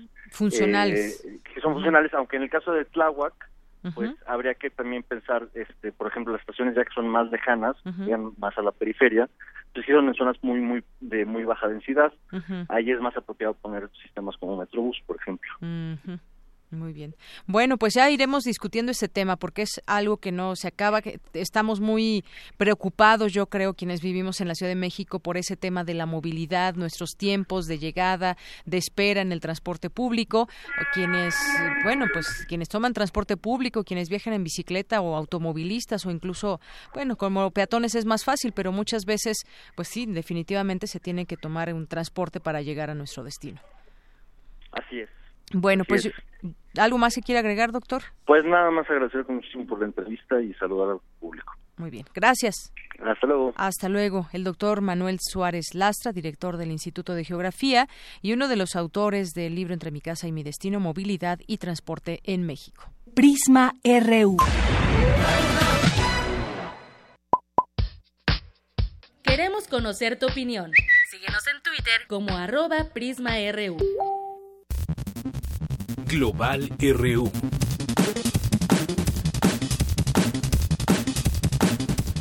Bien, y entramos al terreno de la información internacional con Eric Morales. ¿Qué tal, Eric? Muy buenas tardes. ¿Qué tal, Yanira? Muy buenas tardes. Me da mucho gusto saludarte este viernes e iniciemos con nuestra información eh, en nuestras breves internacionales.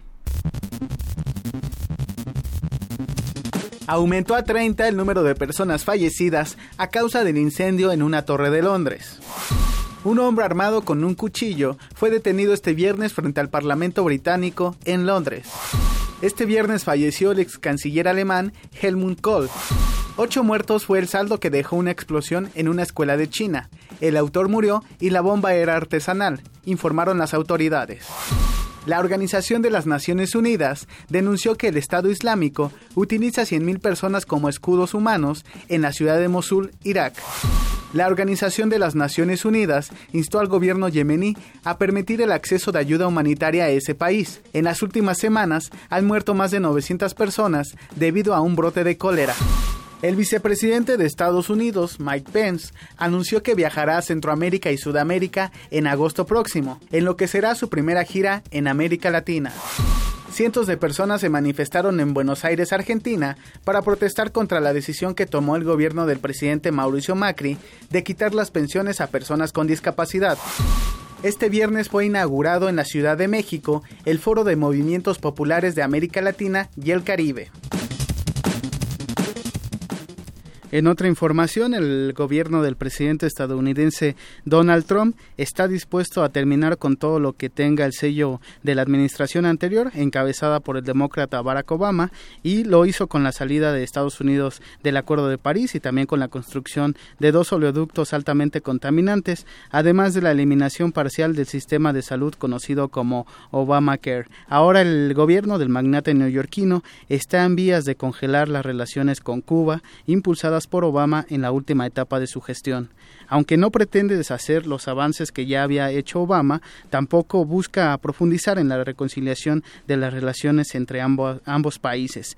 Es por ellos que hace unos momentos anunció que bloqueará de nuevo eh, los, los, avances que había tenido Obama y también eh, impedirá los viajes que se realicen a la, a la isla, es decir, habrá más restricciones y lo más importante también es que prohibirá las transacciones con empresas controladas por el ejército cubano que administra gran parte del sector hotelero y turístico, lo cual debilitará gran parte de la economía de, la isla. Estos anuncios se dan en un contexto donde el gobierno cubano anunció que habrá elecciones en octubre de este año para elegir al sucesor del presidente Raúl Castro, quien dejaría el poder en febrero de 2018 y bueno, pues esto aumenta todavía más eh, ese sello republicano que ha caracterizado a la administración de Donald Trump, ahora con el bloqueo de nuevo eh, a los avances que había tenido la administración de Barack Obama. Así es, y muy triste porque esto en algún momento, yo recuerdo, incluso, eh, si tú lo recordarás, el Papa había también sí. mediado en esta situación para que las relaciones pudieran abrirse, que finalmente Estados Unidos y Cuba de alguna manera hicieran las paces y tuvieran una relación mucho más estrecha en términos comerciales, en términos de turismo, estando tan cerca la isla de Estados Unidos, eh, de Miami. Y bueno, pues estas nuevas medidas frenan el flujo de dinero estadounidense al ejército, los servicios uh -huh. de seguridad de la isla, pero manteniendo las relaciones diplomáticas y permitiendo que las aerolíneas y cruceros estadounidenses sigan dando servicio a la isla. Sin embargo, bueno, pues esto viene a dar de nueva cuenta en la discusión de qué va a suceder con, con este país y cuál es uh -huh. esto, esto qué significa de parte de Trump como volver a verlos como enemigos de alguna manera por ahí eh, el tema también del embargo económico que había sí. sido algo que también parecía que se estaba eh, se estaba eh, pues teniendo una, una mejor relación en los dos países. ¿Qué va a pasar a, ahora? Ya de entrada con las declaraciones, vamos uh -huh. a ver con las acciones también, Eric. Sí, en este discurso que dio hace apenas unos uh -huh. minutos, empieza señalando que el régimen de los Castro está a punto de finalizar. Esto, eh, reitero, con el anuncio que hizo el gobierno cubano de uh -huh. llamar a, a, nuevas elecciones y, y también menciona que eh, pues el, el, los gobiernos socialistas, hace referencia también a Venezuela, no han llevado a nada y que eh, no han tenido la democracia que, que se esperaba. Y bueno, él hace un pronunciamiento de que tanto Venezuela como Cuba tendrán que cambiar sus sistemas de gobierno y tendrán que de alguna manera alinearse a, a las políticas estadounidenses si quieren re, este pues tener esas relaciones ¿no? Uh -huh. que tiene con otros países en cuanto a, al, al, sistema estadounidense con, con, el resto de América Latina, lo cual yo lo veo muy difícil, pero sí lanza todavía es, este mensaje de que el socialismo en América Latina, según en palabras de, de Donald Trump, debe erradicarse y bueno, pues eh, con este bloqueo que eh, pues otra vez eh, re, restaura eh, el, el gobierno estadounidense y quita los avances que había hecho Barack Obama en su administración anterior, como tú mencionas pues es un retroceso lamentable porque después de cinco décadas de, de tener este esta nula o nulas relaciones uh -huh. entre ambos países eh, el, el, éxito que había tenido diplomático Barack Obama ahora de una manera pues muy sencilla lo quita eh, este Donald Trump no pues sí, se sigue peleando con el mundo, ¿no? Ya lo sí. veíamos también con lo del cambio climático que se quiso bajar de este acuerdo de París, entonces, uh -huh. pues ahí hubo respuestas muy fuertes, sí. aquí las comentabas, como Emmanuel Macron de Francia, la propia también Angela Merkel, y, y pues se sigue peleando con el mundo. Sí. Eh, Donald Trump. Así es, y bueno, ya que hablamos de Centroamérica y, Estados Unidos, el secretario de Estado de la Unión Americana, Rex Tillerson, anunció que su país recortará la ayuda económica para combatir al narcotráfico. Esto en el marco de una reunión con funcionarios del llamado Triángulo del Norte que integran Guatemala, El Salvador y Honduras. Escuchemos a Rex Tillerson en esta reunión. La seguridad en América Central no es esencial para la estabilidad de la región, sino también para crear prosperidad económica en la región, que se traduce también en prosperidad económica para los estadounidenses. En este presupuesto que lanza el gobierno de Donald Trump se contemplan 460 millones de dólares eh, que aún deben ser aprobados por el Congreso, cifra que se queda muy corta a la aprobada el año pasado, todavía con Barack Obama, de 650 millones de dólares para ayudar a, América Central a combatir al narcotráfico. Por su parte, el presidente de Honduras, Juan Carlos Hernández, expresó que mermar el combate al narcotráfico en Centroamérica es un peligro para la región. Escuchemos al mandatario hondureño.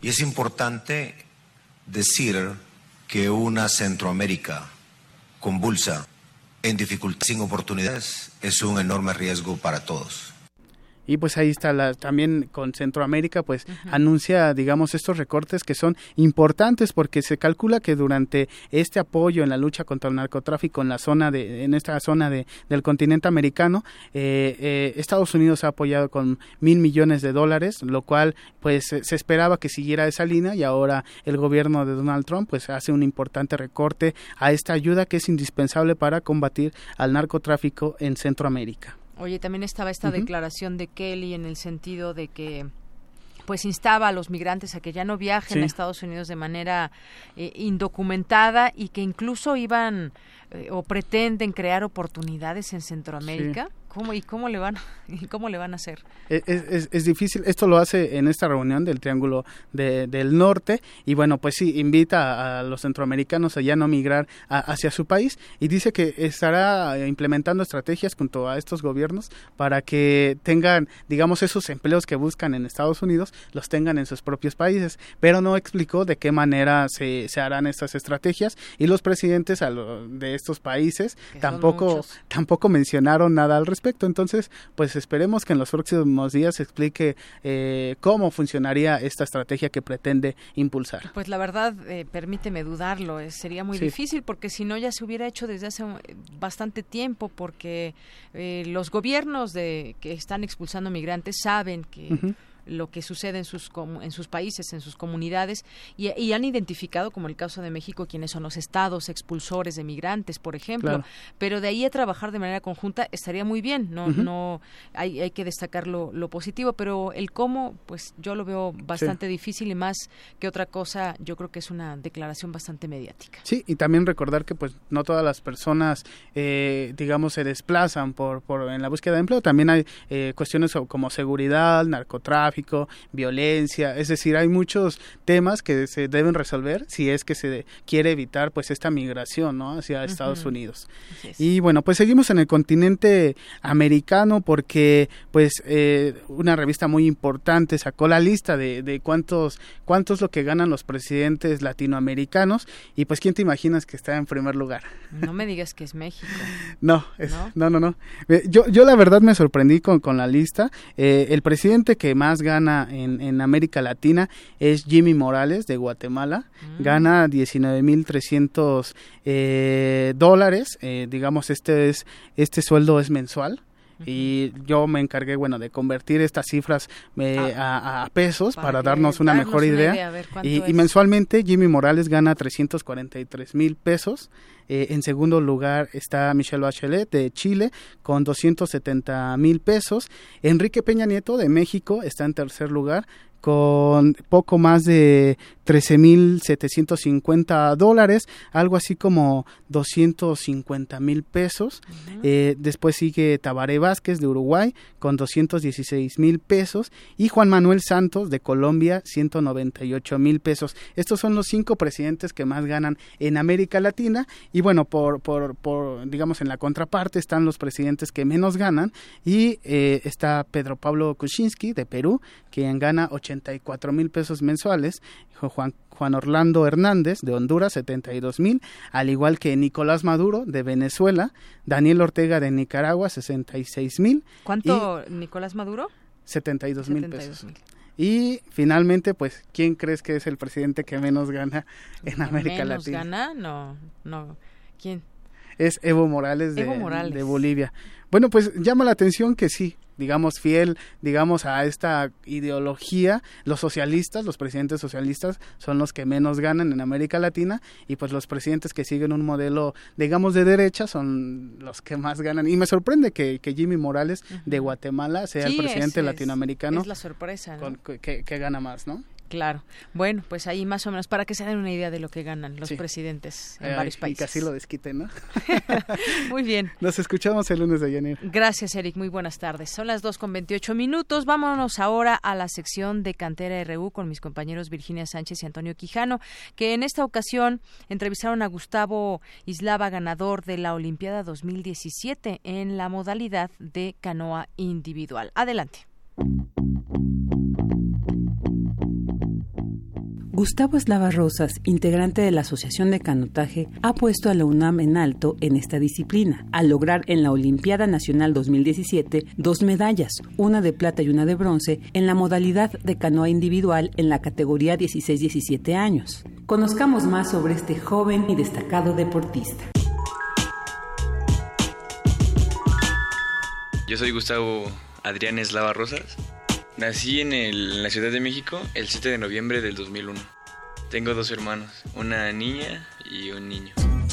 Casi toda mi infancia me la pasé en la casa de mi abuela con mis primos, Alexis y Lorena. Con mi primo me gustaba jugar fútbol o salíamos con las bicicletas a jugar, me acuerdo. Y mi prima jugábamos, aquella era la maestra y bueno, nosotros éramos sus alumnos. Y ahí nos ponían ejercicios. De hecho, mi prima es la mayor, luego jugamos los tres. Mi primer acercamiento fue por un amigo de mi papá que me platicó a mí de un curso de verano, a mi papá también, y mi papá me dijo, ¿quieres? Pues vamos. dije, ah, pues sí, a ver.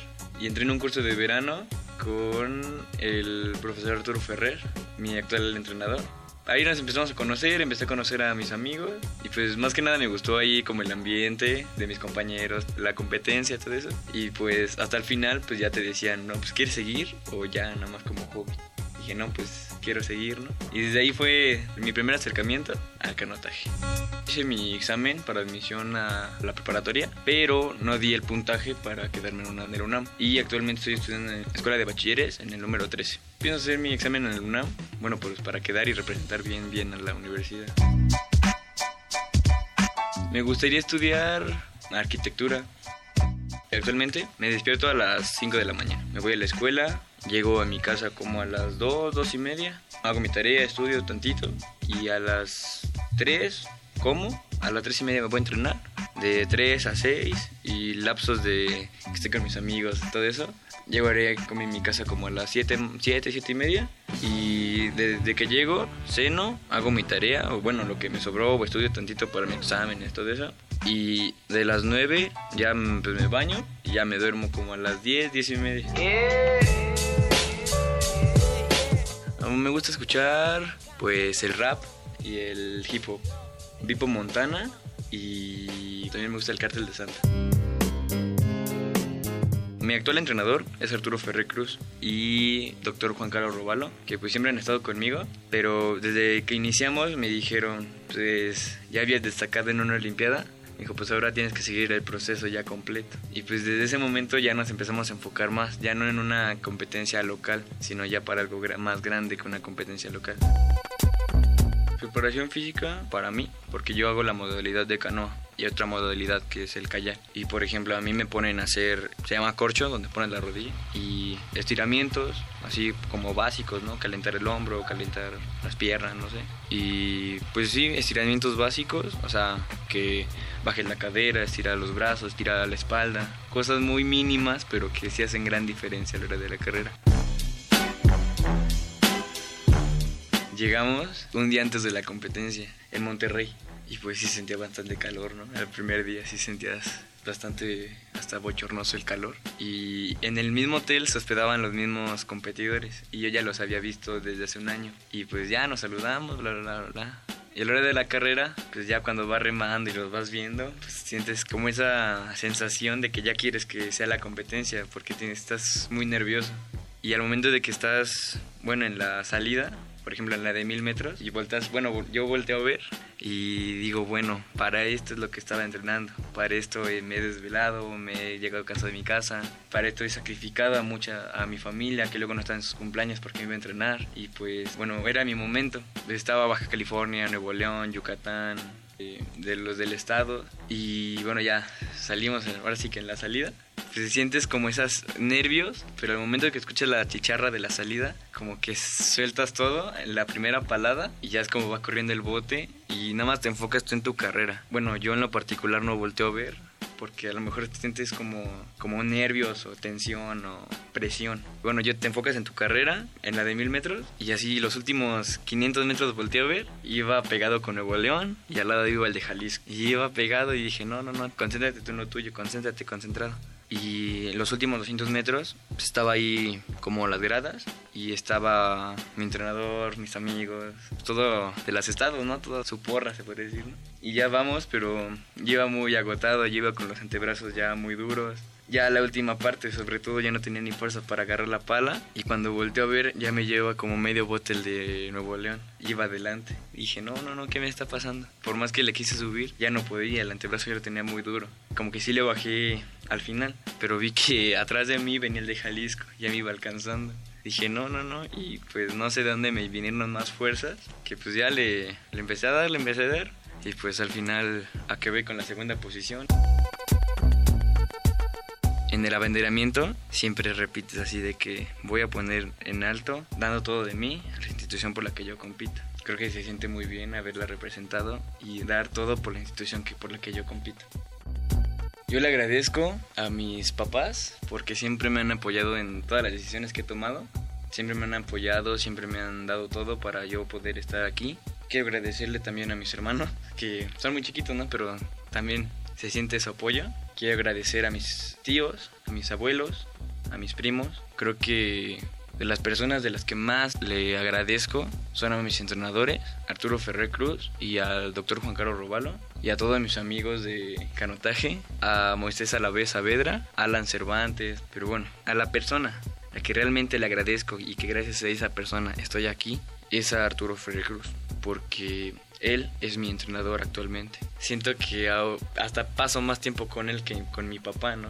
Ya lo considero yo como un segundo padre, ya lo considero yo como un psicólogo, como un amigo, como hasta un doctor, ¿no? Lo considero.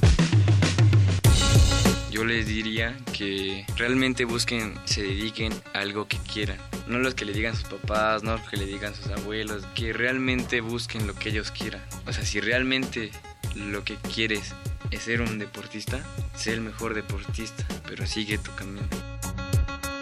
Para Radio UNAM, Virginia Sánchez y Antonio Quijano.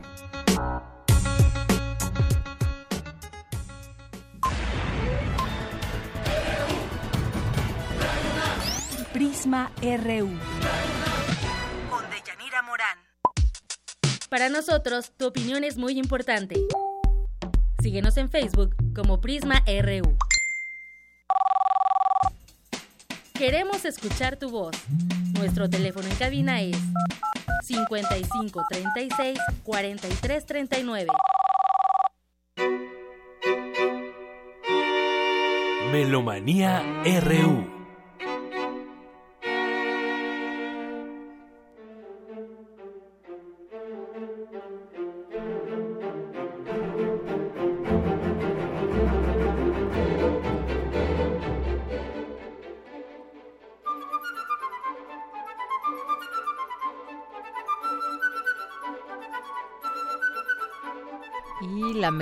De Dulce, ya está aquí con su melomanía. ¿Cómo estás, Dulce Fantástico, pues con un montón de actividades a las cuales podremos invitar durante este breve espacio, pero que permite pues la confluencia de distintas músicas. Ya al, inicio de nuestra emisión, aquí en Prisma RU, escuchábamos el guapango de José Pablo Moncayo García, quien falleció hace 59 años este, tú sabes que esta pieza, él poco antes de morir, que murió muy joven, a los 45, pero bueno, cuando murió dijo, estaba enojado porque decía, ¿cómo es posible que solo me recuerden por una sola pieza, no? Y entonces, este, bueno, pues un poco en alusión a eso, trataremos de darle darlo a conocer mucho más. Fíjate que el FONCA organizó cuando se fue el centenario en el 2012 él nació en 1912, este, una colección que tiene partituras, inclusive tiene grabaciones y todo que compiló Lázaro Azar eh, en un gran una, caja enorme. Y bueno por lo menos te puedo decir que hay 10 discos. Está la ópera La mulata de Córdoba. Está Muros Verdes para piano que todos los pianistas obligadamente se lo tocan de repertorio en las escuelas. Y ahorita estamos escuchando ahora eh, Amatzinak que es para flauta transversa y orquesta de cámara. Estamos escuchando la interpretación de Miguel Ángel Villanueva con el ensamble Orquesta Ars Moderna y Jesús Medina, un poco recordando todo lo que al lado de Silvestre Revueltas, Carlos Chávez, Julián Carrillo hizo por el movimiento nacional, ¿no? Inclusive su eh, fallecimiento marca eh, el fin de la Escuela de Composición Nacionalista. ¿no? Esta obra, que como decíamos era para cuarteto de cuerdas y flauta, bueno, dijimos que orquesta de cámara sí, porque muchas veces la conformación ya del cuarteto de cuerdas es como la estructura, como el perfume finalmente de organizar a los primeros y segundos violines con el primero y segundo violín, a las violas y el violonchelo, inclusive dos contrabajos, como para llenar todo eso. Entonces la, la, composición, pese a que se hizo nada más para cuarteto de cuerdas y flauta, pues también la podemos escuchar con orquesta de cámara, ¿no? Y para que este eh, por si quieren hacer algo el domingo también, no solo está nuestra OFUNAM tocando por nuestro aniversario número 80, con el un programa de revueltas con las cinco canciones para niños, pero también con la cuarta de Mahler. También en el conservatorio hay conciertos gratuitos y precisamente toca la Orquesta de Cámara de Bellas Artes.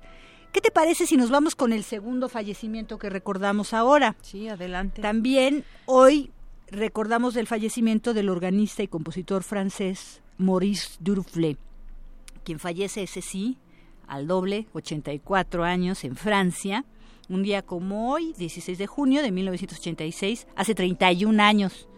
¿sí? Eh, bueno, pues él estudió canto coral, piano y órgano. Y a lo largo de su vida, pues eh, destacó muchísimo, digamos, y fue maestro en el conservatorio con premios y todo en esta materia. A mí me gusta muchísimo el órgano porque siento que es verdaderamente la música más avanzada de su época en cada momento. ¿Por qué? Porque eh, pueden sonar, cuando no suenan más de una nota juntas, se dice que ya es un acorde. No, bueno.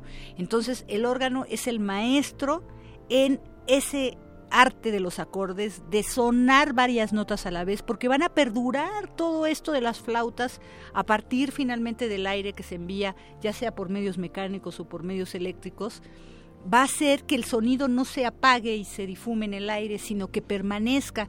Entonces ahí se escucha una riqueza melódica increíble, ¿no? Nosotros estamos escuchando ahora la fuga del preludio y fuga en el nombre de Allah que era un amigo, colega suyo, compositor francés, que murió a comienzos de la Segunda Guerra Mundial. Oye, y no solo escucharlo, sino también ver el órgano, es también muy bueno, interesante. Sí, es, es increíble. Y bueno, otro anuncio, ahí va otro. este Recuerden que está el Festival Internacional de Órgano de la AMAO, la Academia de Música Antigua del Órgano, y todos los domingos primeros de mes hasta octubre, que va a ser sí ya tirar la casa por la ventana, porque pues el 25 aniversario es como, sí, ¿no? Vigésimo quinto es como un número redondo que también provocará muchísimos eh, eventos, desgastes y de todo tipo para a favor de dar a conocer este repertorio. Cinco órganos tubulares, pues es una maravilla sí escucharlos en vivo. Tienes toda la razón, pero por lo menos ahora recordar a Duruflé eh, siempre son pocas las obras que dejó. Él tuvo un accidente muy fuerte en 1977 y a partir de entonces, bueno, todavía vivió nueve años más, pero ya estaba como muy recluido, ya, ya, ya no, ya no, ya no disfrutó de la vida. Lo que escuchamos de la fuga es impresionante por la escritura contrapuntística. Una fuga es, es una de las eh, formas del barroco más sólidas y, y de mayor arquitectura. Un maestro es Bach Y tiene que ver, eh, se dice fuga porque se supone que aparece un sujeto y detrás de él otro, muy como, como en espejo similar, que puede ser, estar al unísono en la octava o a la quinta. Y luego hay una cosa que se llama estreto, que es como que donde pasan todos los, estreto es estrecho.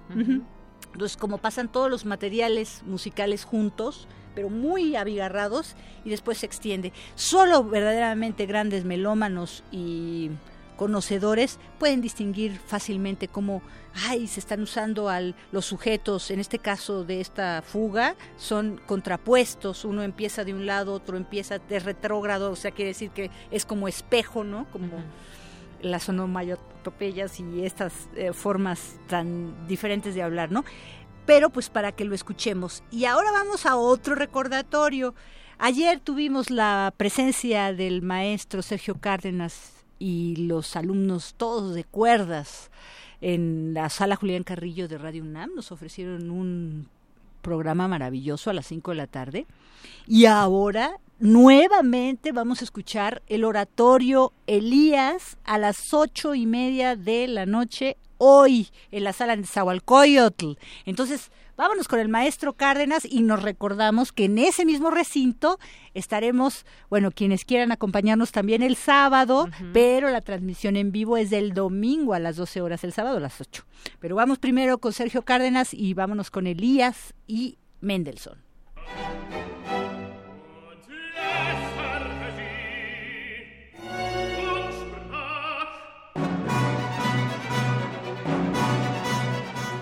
Amigos, con ustedes Sergio Cárdenas, director de la Sinfónica Estanislao Mejía de la Facultad de Música de UNAM. Les recuerdo el día de hoy tenemos espectacular presentación en la sala en Zahualcóyotl, justo a las 20-30 horas. Será la presentación del oratorio Elías de Mendelssohn, una obra cautivadora, conmovedora, una obra en donde desde luego que aparecen elementos dramáticos que pudiéramos quizá juzgar como perísticos, las escenas de los dramas del profeta Elías con los profetas profanos, por lo tanto, la, la, pieza está llena de unos contrastes dramáticos muy arrebatadores, muy cautivadores y a veces explosivos, con increíble violencia por la situación dramática que vive el, el profeta Elías, pero también aparecen los momentos de tremenda intimidad, de tremenda reflexión de profundidad íntima, en donde pues los retos, como dije, son realmente magistrales por los contrastes muy altos de expresión que se exigen de todas las fuerzas participantes, sean instrumentales o sean vocales. Y aquí pues yo hago un énfasis en que, aparte de lo que ya comenté hace una semana, de, esa tradición eh, muy bien lograda, aprendida, admirada por Mendelssohn, de los grandes compositores sinfónicos vocales, eh, también se manifiesta un profundo conocimiento de la historia que, él, que está narrando. Hay que decir que Mendelssohn tuvo esta historia en su cabeza durante 10 años, cuando menos. Y así, si pensamos en la época en que por primera vez habló de la intención de componer una pieza así, hasta el momento de su estreno, pues encontramos aquí que es un trabajo no, no de un día para otro, sino un trabajo en el cual ha estado dándole vueltas en su cabeza, pues reflexionando sobre los contenidos dramáticos, quizá incluso teológicos, y desde luego qué función llevaría el aspecto estrictamente instrumental y o musical en esa manifestación para darle fuerza a esos contenidos. Yo creo que Melson ha hecho un trabajo maravilloso en ese sentido y por eso merece que esta obra sea conocida aquí en México. Por favor, les recuerdo, no vayan a dejar de sentir. Va a estar espectacular el concierto. Esta noche, ahí en la sala de Zahualcóyotl, 20, 30 horas, con magníficas, magníficas fuerzas vocales, tanto en los solistas como en los coros, y desde luego la magnífica Sinfónica Estanislao Mejía de la Facultad de Música de UNAM. Ahí nos veremos.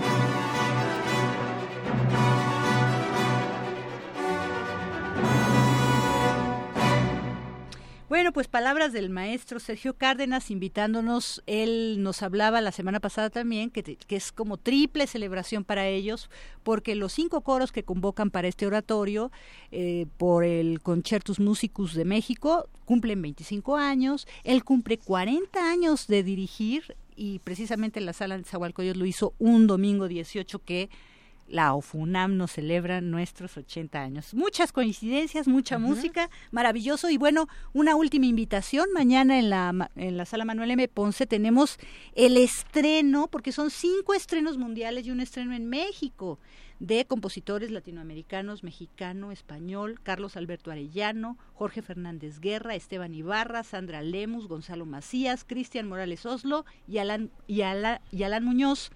Ahora tenemos en la línea al director invitado, es eh, Ludwig Carrasco, que es un gran violinista. Tienen un trío en Morelia que nos ofrecen regularmente música de cámara maravillosa, pero también es director de orquesta, se formó en Europa y es muy afamado internacionalmente, viene a hacer esos estrenos, nos da un poquito, nos ofrece su invitación. Y con esto me despido. De Yanira, nos vemos muy, nos escuchamos y nos vemos muy próximamente, no se olviden de llenarse de música, no se arrepentirán, es una experiencia fabulosa y estar en vivo, bueno, es verdaderamente indescriptible. escuchemos bien tus recomendaciones. Gracias, Dulce.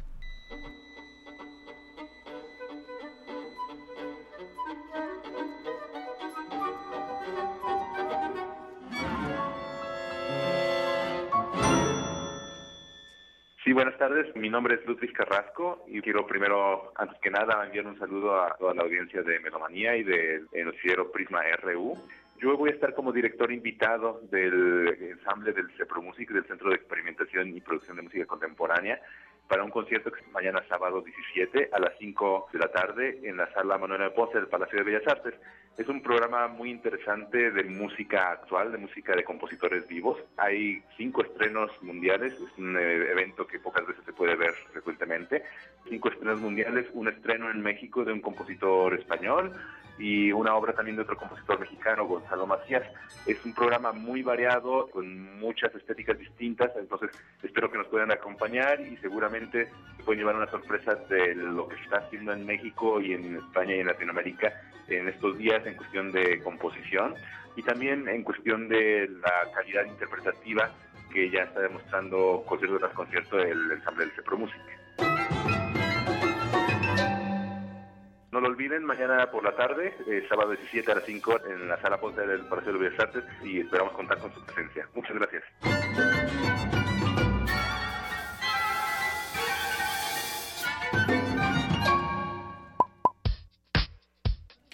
Conocer tu opinión. Síguenos en Twitter como arroba PrismaRU. Prisma RU. programa con visión universitaria para el mundo. Queremos escuchar tu voz. Nuestro teléfono en cabina es 55 36 43 39. Zarpazo RU. Dos con 51 minutos, bienvenido Isaí Morales, buenas tardes. Muy buenas tardes, Deyanira, ¿cómo estás? Muy bien, muchas gracias. ¿Qué, hay en los deportes? Pues eh, les vamos a presentar una entrevista que teníamos, que bueno, que tuvimos con esta Carla López, quien se destacó en el Abierto de Paratletismo 2017. ¿Qué les parece si la escuchamos? ¿Qué tal? Muy buenas tardes. Pues hoy tenemos a Carlitze López Lozada, quien es alumna del Colegio de Ciencias Humanidades Plantel Sur y quien también se destacó en el Abierto Mexicano de Paratletismo 2017. Pues Carla, para empezar, si nos puedes explicar cómo te preparaste para esta justa. Pues la preparación fue un poco complicada por eso de los horarios y el transporte, pero como dándose se puede muy bien. Fue fueron entrenamientos constantes, según yo, porque a veces no soy muy aplicada, pero todo se puede. ¿Hubo algún selectivo previo para participar? Sí, bueno, lo primero es en la Paralimpiada Nacional, da ciertas marcas para que pueda ser como preseleccionada. Y en diciembre hubo unos selectivos, los cuales no pasé tampoco. Y ya en esos, ya también me convocaron para estos. Ganaste plata en lanzamiento de disco y bronce en lanzamiento de bala. ¿Cómo evalúas tu desempeño?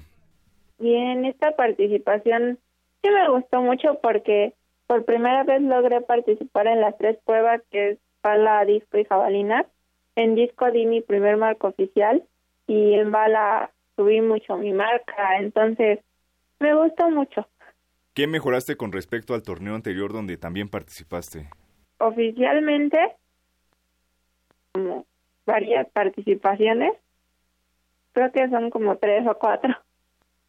Pues mejoré muchas cosas, principalmente mis marcas en todas las pruebas y también mejoré mucho como la confianza hacia mí misma, porque antes solo iba a ver qué salía, pero en estas pruebas sí fue como ya confío en que sí lo doy y sí se pudo. ¿Qué tienes aún por mejorar? A mí muchas cosas. Es como mi disciplina principalmente, porque no soy muy disciplinada, ya que soy una joven rebelde, entonces aún no se me da eso. Creo que sería eso principalmente. Bueno, se viene la Paralimpiada Nacional 2017. ¿Cómo te estás preparando? Bien, me siento, bueno, ahora sí que confiada, porque ya con el apoyo de mi entrenador y todo el equipo, estamos ya, ya llevando un plan de entrenamiento un poquito más estricto. Entonces, eh, la preparación creo que eso va por buen camino. Oye, Carla, ¿cómo combinas el deporte con tu actividad académica? Es una pregunta complicada, ya que sí es complicado. Pues principalmente es como organizar muy bien mis horarios y también a la ayuda de mi mamá porque ella es la que me lleva a todos lados. Entonces, sin ella, creo que estaría llorando en una esquinita. Y ya para finalizar, ¿qué sientes de poder representar a la UNAM? Oh, es, es muy padre poder representar a una institución como la UNAM, ya que me ha apoyado mucho y también en un inicio no me lo creía, pero ya hasta que mi entrenadora hizo que me cayera el 20, pues como ya se sintió bonito porque en, en el CCH también contarle a mis compañeros y que ellos me digan también que me lo creas, como muy padre. Y también me gustaría invitarlos a que conocieran un poco más sobre el deporte adaptado, ya que para muchas personas no es como algo muy conocido. Bueno, y ahora sí, para finalizar, para todos aquellos que también estén interesados en, en el deporte adaptado, pues ¿dónde, dónde los pueden encontrar, dónde los pueden ubicar, dónde pueden eh, ver más información? Pues que pregunten mucho y ya si gustan se comuniquen conmigo o con mi entrenadora Alejandrina Zamora y también les podemos como enseñar o platicar un poco para que a los que les contemos también como que le digan la pava. Carla, pues muchísimas gracias por recibirnos la llamada, atendernos y por darnos toda esta información del deporte adaptado. Y para todos aquellos nuestros amigos que nos escuchan, pues dense una vuelta por la UNAM. Hay muchísimas, hay muchísimos deportes que pueden practicar. Ya saben, no tienen ningún costo y es más, si se requiere de algún equipo, ahí mismo se los prestan. Entonces, dense una vuelta. Y pues también platíquenos sus, sus experiencias dentro de, del deporte aquí en la universidad. Bueno, pues ahí tuvimos a esta Carla López, una alumna destacada del CCH Sur y también este pues una alumna una para atleta también destacada y ya el domingo inicia la Copa Confederaciones, recordemos que México enfrenta a Portugal y también hay una serie de medidas para todos aquellos que Por quieran aquel grito asistir. famoso. Sí, de hecho va a haber tres observadores eh, dentro de, del estadio. Uno, un observador va a este, pues, a ver a la porra mexicana, otro va a estar al pendiente de la porra de Portugal y otro más va a estar al pendiente de la afición rusa, que va a estar obviamente en, en los partidos. Entonces, pues va a estar esta serie de medidas para evitar cualquier eh, grito homofóbico, cualquier grito discriminatorio con Muy este bien. objetivo y pues a ver qué sucede nos cuentas con el México. lunes. Ah, claro que sí, Dayanira, pues nos escuchamos el próximo lunes. Gracias, Isaí. Buenas tardes. Prisma RU.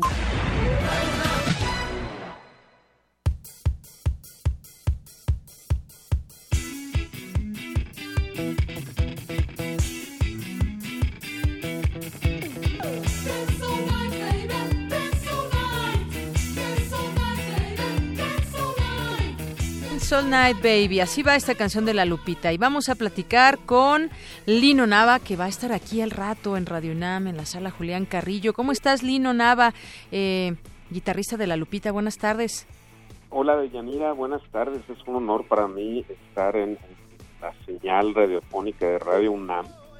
Eh, muy emocionados con la Lupita de poder participar en uno de los eventos de la celebración de, este 80 años de la estación y, y, muy agradecido por muchas cosas y un placer platicar contigo a tus órdenes. Aquí estamos. Pues, preparándonos para estar con ustedes. Pues ya, ya creo que ya hay fila, ¿eh?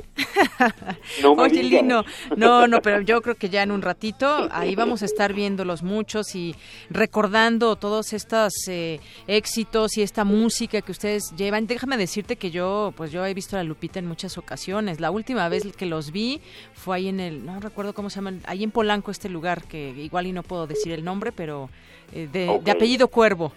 Ok, sí, sí, sí, Bueno, y platícanos un poco todos estos años y la gente, y además han llegado a nuevas generaciones también. Fíjate que, que, que, que vamos para 26 años ininterrumpidos de hacer música, de hacer discos, de hacer conciertos, de ver música ir y venir. En un principio, pues bueno, nacimos eh, generacionalmente eh, con nuestros compañeros de, éramos una camada eh, a principios de los noventas con Santa Sabina, con Cuca, con, con La Castañeda, con Café Tacuba, eh, con bandas que algunas de ellas ya no existen lamentablemente y muchas seguimos eh, sin parar y haciendo música y, y, y- y la verdad es que no hay mayor lujo que poder componer canciones y saber de que hay gente que viene a los conciertos que puede tener, no sé, 40 años, hay gente que puede tener 13 años y que cantan por igual las canciones. Es un lujo, es un honor, es una, de alguna manera, una responsabilidad, es, es, es un placer, en pocas palabras. ¿no? Muy bien, pues muchas gracias. Ya el tiempo está por terminar de este programa, pero tendremos tiempo de disfrutar su música en vivo a las 9 aquí en la sala Julián Carrillo. Y pues bienvenidos sean todos ustedes. Decías que están muy emocionados, nosotros más, de poderlos recibir también a través de, eh, como parte del Festival de Intersecciones y también pues toda esta organización que lleva a cabo eh, la coordinación cultural de esta estación. Así que pues muchas gracias Lino, un gusto platicar aunque sea brevemente, pero al rato nos escuchamos y cantamos juntos. Perfecto, un placer platicar con ustedes y estar en, en, en, en- la casa donde me dio educación. Yo vengo de la Facultad de Ciencias Políticas. Ah, mira qué bien, yo 8, también, Prepa y 8. ¿Qué te bien. digo?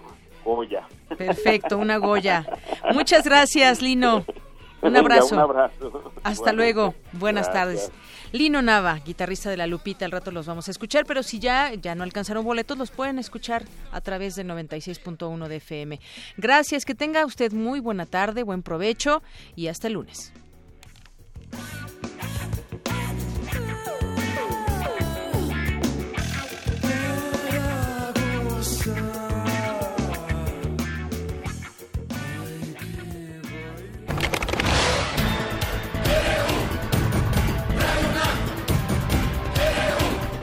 Prisma RU. Los perfiles del acontecer universitario de México y el mundo en una frecuencia. De lunes a viernes, de 1 a 3 de la tarde.